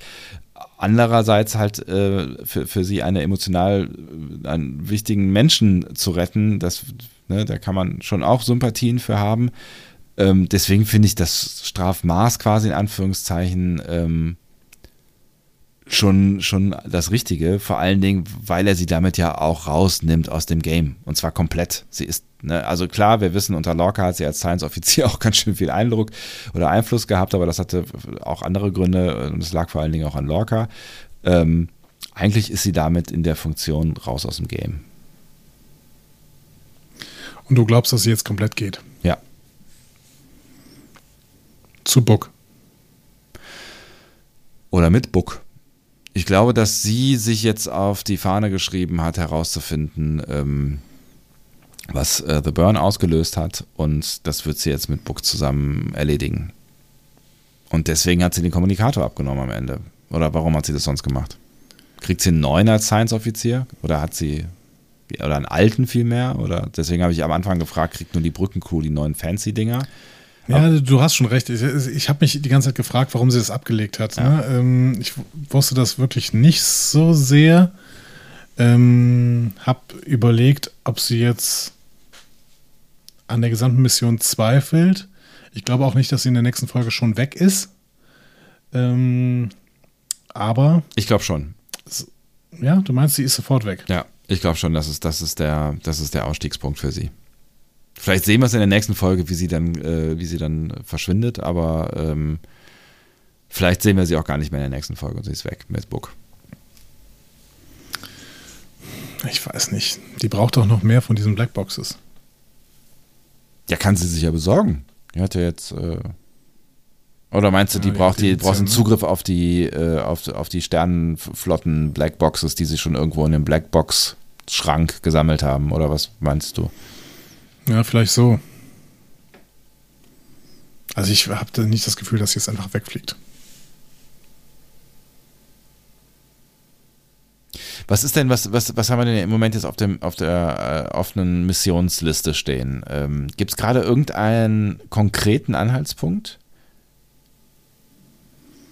Auf welcher Missionsliste meinst So, du? so generell jetzt gerade, was, was an Tasks diese Serie aufgemacht hat. Es ist gerade eigentlich nichts mehr akut. Also wir haben keinen richtigen Hinweis mehr, außer der, der Tatsache, dass mit, mit dieser Blackbox, hat diese Blackbox jetzt gereicht, äh, um diese, diese Nee, kann ja nicht.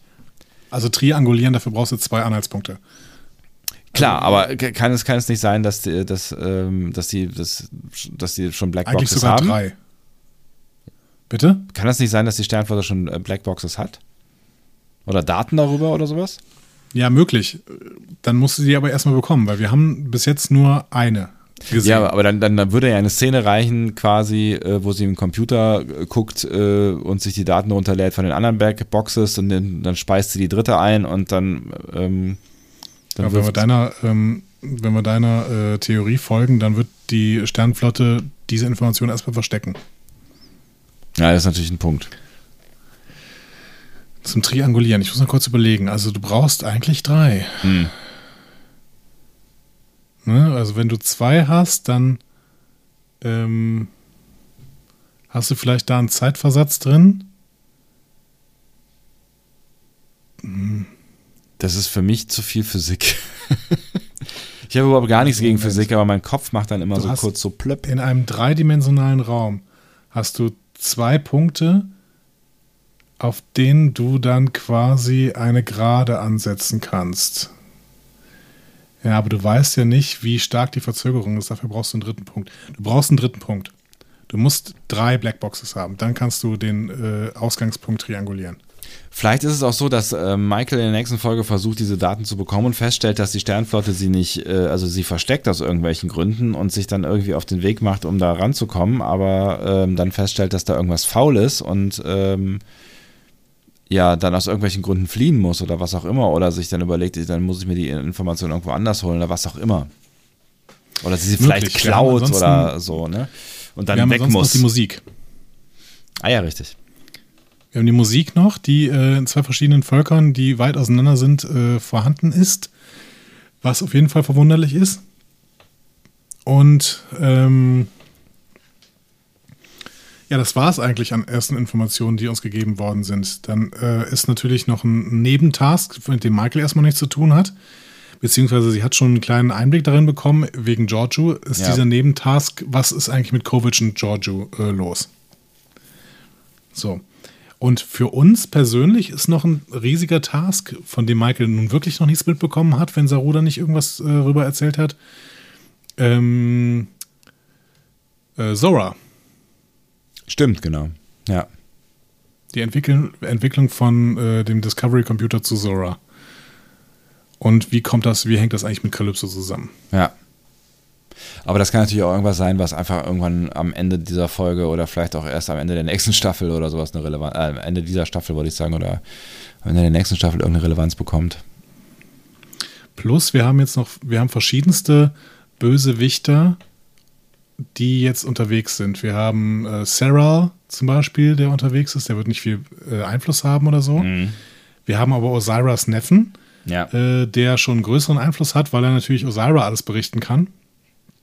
Und ähm, damit wird jetzt ein erbitterter Krieg äh, zwischen Föderation und ähm, Emerald Chain ausbrechen, beziehungsweise Osira will sogar Rache gegenüber Burnham und Georgiou. Ähm, das ist ja möglich. Das heißt, wir haben schon verschiedene Tasks, die in irgendeiner Weise bearbeitet werden können. Mhm. Aber es gibt jetzt nicht mehr so den konkreten, ähm, es passiert irgendwas oder wir müssen irgendwas herausfinden, Dingsbums, ne? Also gut, den gab es bei der letzten Folge eigentlich auch nicht mehr. Also da, nach der letzten Folge war eigentlich auch jetzt gerade nichts mehr brennend offen, ne? Nee, nee, genau. Aber das ist ja auch schön, ne? Ja. Wir sind nicht auf der, also wir sind, wir haben keinen roten Engel, der irgendwie auftaucht oder sowas. Na, noch nicht. Bin sehr gespannt. Stimmt, Gabriel ist ja auch noch irgendwo. Ja. Wahrscheinlich. Ich bin sehr, sehr gespannt. Ich habe auf jeden Fall Monsterbock. Wir müssen jetzt mal zu einem Fazit kommen und du bist dran, bitteschön. Ey, eigentlich bist du dran, aber ich kann auch anfangen, wenn du möchtest. Ich bin dran. Ja. Dann fange ich an. ähm, ähm, mir hat die Folge ganz gut gefallen. Ähm, aber wahrscheinlich nicht so gut wie die letzten beiden. Das äh, soll sie aber nicht besonders schmälern. Ich fand die, ich fand die ganz cool, weil äh, hier wirklich wieder eine Einzelmission ausprobiert worden ist. Das heißt, sie ziehen das weiter durch. Sie machen Einzelmissionen, die aber zu einer horizontalen Storyline äh, zusammengefügt werden können. Und ähm, die Einzelmission fand ich jetzt einfach nicht so super spannend, weil, weil das irgendwie so ein bisschen zu viel Action war und alles ein bisschen zu, ähm, ja, zu abgefuckt, so ein bisschen da auf diesem Planeten. Aber ähm, mir hat die Dynamik zwischen äh, Michael und äh, Georgiou sehr, sehr gut gefallen. Mir haben die äh, kleinen Gespräche auf der Discovery sehr, sehr gut gefallen. Vor allen Dingen natürlich äh, die Kombination Adira Gray, äh, Stamets Culber. Ähm, und ähm, ich mag es zu spekulieren, was mit Georgiou da passiert. Und vor allen Dingen mag ich diese Schnittbilder zusammenzufassen. Das ist natürlich eine, eine tolle Nummer, um wirklich viel spekulieren zu können. Ähm, wie gesagt, die Struktur der Serie gefällt mir gerade erstaunlich gut, äh, dass sie es gerade so gut hinbekommen, Einzelepisoden zu erzählen, ähm, die sich in einen großen Handlungsstrang fügen. Das hatten wir in der letzten Staffel am Anfang. Ähm, das ist aber dann verloren gegangen und hier haben wir es jetzt schon in den ersten sechs Episoden. Und ähm, das scheint wirklich sich zu, ja, das scheint zu funktionieren, dass man wirklich diese Struktur komplett durchzieht. Und wir haben jetzt fast Halbzeit, ne, bei ähm, dieser, dieser Staffel. Ja. Und ähm, jetzt können wir schon sagen, das ist doch schon sehr, sehr weit fortgeschritten und wahrscheinlich wird Michelle Paradise versuchen, das durchzuziehen. Vielleicht, es gibt ja mal eine, ich glaube, zwei Doppelfolgen gibt es noch in dieser Staffel. Genau. Da werden sie es wahrscheinlich kurzfristig äh, auch mal äh, in einer noch horizontaleren Struktur versuchen. Aber ähm, ja, ich bin, ich bin schon froh darüber, dass hier auf jeden Fall eine Struktur in der gesamten Serie jetzt einfach drin ist. Das ist ja das, was uns in den ersten beiden Staffeln sehr, sehr voll. Äh, da, was wir vermisst haben. Ne? Da waren ein paar ganz gute Einzelepisoden dabei, die man dann aber als Einzelepisoden nicht so gut sehen konnte. Und es fehlte so die Grundstruktur dieser Serie irgendwie. Das, ähm, das hat dazu geführt, dass irgendwann alles den Bach unterging. Das kann natürlich mit dieser Staffel auch noch passieren, weil wir haben gerade besprochen, dass wir einige offene Tasks haben, aber ich ähm, bin frohen Mutes, ehrlich gesagt. Ich glaube, es war Folge 7, oder wo Gabriel auftaucht in der zweiten Staffel. Was nicht? Mag sieben, sein. Sieben und acht, glaube ich. Perpetual Infinity wäre, glaube ich, sieben gewesen, muss man mal kurz gucken. Ja, aber du wolltest erstmal dein Fazit geben. Ne? Ähm, ich fand diese, diese Folge ähm, wieder ziemlich gut. Und äh, tatsächlich hat sie mich so gut unterhalten, dass ich überhaupt nicht gecheckt habe, dass sie zu Ende ist. Ähm, das, das, ich finde, das sagt schon relativ viel darüber. Ich war völlig aus den Wolken, dass die plötzlich vorbei war. Und ähm, habe dann nochmal, hatte vorher nicht drauf geguckt, habe dann nochmal auf die Uhrzeit geguckt, äh, wie viel Zeit vergangen war. Und es waren tatsächlich 50 Minuten vergangen. Und es hat sich null so angefühlt. Und ähm, das liegt daran, dass ich sehr viel Spaß gehabt hatte in dieser Folge. Und ähm, ich auch mehr als in der letzten Folge, weil sie so viel, ne, du hast bei der letzten Folge gesagt, sie ist so dicht und so, so intensiv und ich fand die total dicht und intensiv und mir hat eigentlich alles gefallen, was ich gesehen habe. Jeder Strang hat mir super gefallen und ähm, ich doppel das jetzt mal ganz kurz nochmal mit den Sachen, die du gesagt hast. Ähm, Michael Georgiou fand ich großartig. Ich finde Georgiou einen wahnsinnigen Gewinn für, für diese Staffel. Ich finde es mega spannend, die Geschichte rund um Georgiou. Ähm, ich finde, die Folge hat uns einfach auch sehr viel mehr Raum gelassen, um noch ein bisschen selber nachzudenken, wo diese ganzen Geschichten irgendwie hingehen.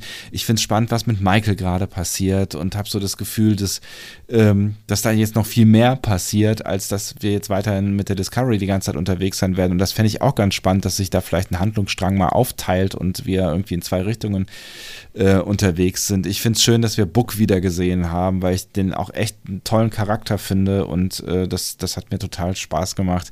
Und die ganzen kleinen Geschichten, die auf der Discovery äh, passiert sind, die haben mir auch alle richtig gut gefallen, egal ob es die, die Brückencrew ist, die ähm, sich über Kommunikatoren freut oder einfach irgendwie auf der Brücke abhängt und es gibt kleine kurze Gespräche oder ähm, Tilly mit der Katze oder äh, Stamets mit Adira. Also ich finde tatsächlich das, was auf der Discovery gerade passiert, alles richtig, richtig spannend und ich fand auch Saru wieder richtig gut in seiner Rolle, der, wie ich finde, sehr viel richtig gemacht hat als Captain. Also insofern fand ich das eine sehr runde Folge, die mich sehr motiviert hat, darüber nachzudenken, äh, wie es weitergeht in dieser äh, Staffel und die uns jetzt, das kommt als kleines Sahnehäubchen noch äh, oben drauf, aber das ist ja quasi gerade erst passiert, noch, noch zu viel mehr Nachdenken und Theorien animiert hat, was mir aber auch außerordentlich viel Spaß gemacht hat.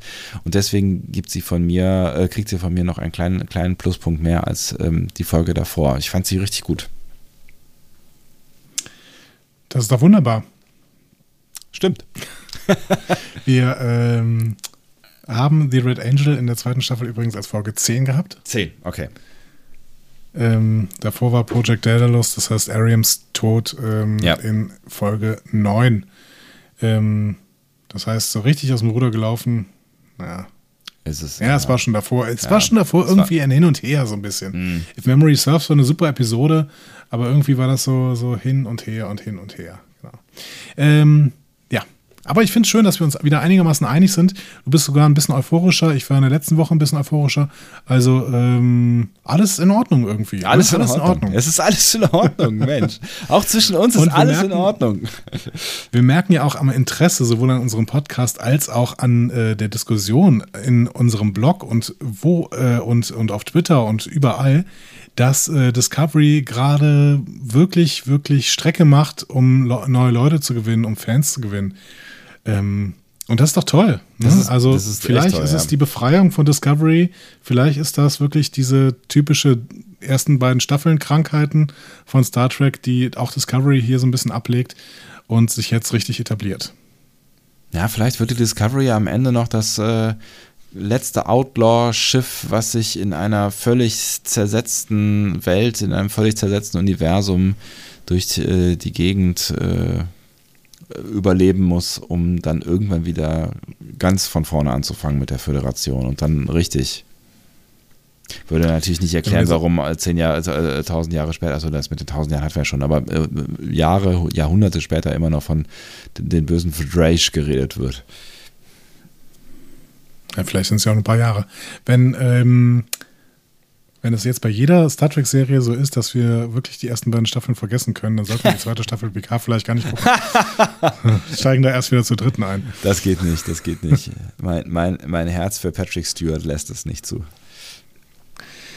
Nun gut, Leute, wenn ihr weiter diskutieren wollt, dann äh, haben wir so einige Kanäle für euch. Haut äh, Sebastian jetzt mal auf den Punkt. Da. Diskussionen zu folgen findet ihr auf discoverypanel.de oder sprecht eine Nachricht auf den Discovery Panel Anrufbeantworter unter 02291 ukta uk 2 Unter der 02291 ukta uk 2 erreicht ihr uns auch per WhatsApp. Außerdem gibt es uns auch bei Instagram unter Discovery Panel, bei Twitter unter Panel Discovery und bei Facebook unter Discovery Podcast. Wir freuen uns über eure Nachrichten und über eure Kommentare und auch weiter über eure Unterstützung. Ich möchte an der Stelle nochmal Danke sagen für all die, die weiterhin uns äh, gerne unterstützen, egal in welcher Form, ob es äh, Patreon ist oder ob es äh, ein äh, nettes äh, äh, PayPal-Geldstück in unser Sparschweinchen ist und auch mal ein großes Danke an die, die ähm, immer wieder und stetig und auch regelmäßig Geld auf unser Konto überweisen. Das finden wir auch ganz, ganz großartig.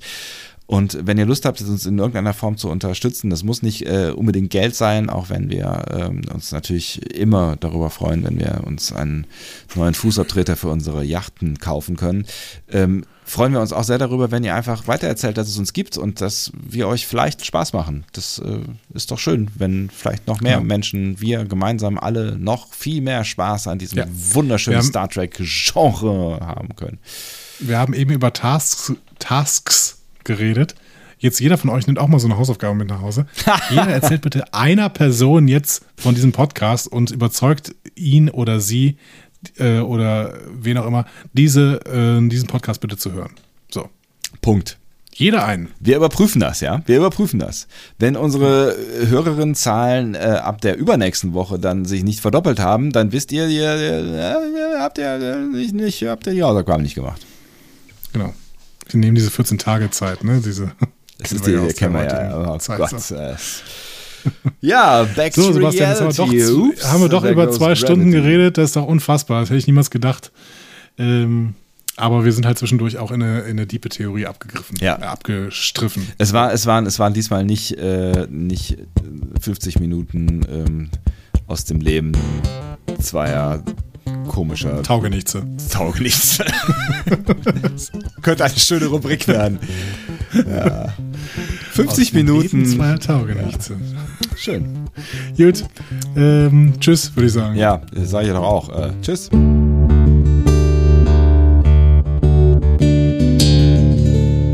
Mehr Star Trek Podcasts findet ihr auf discoverypanel.de. Discovery Panel. Discover Star Trek.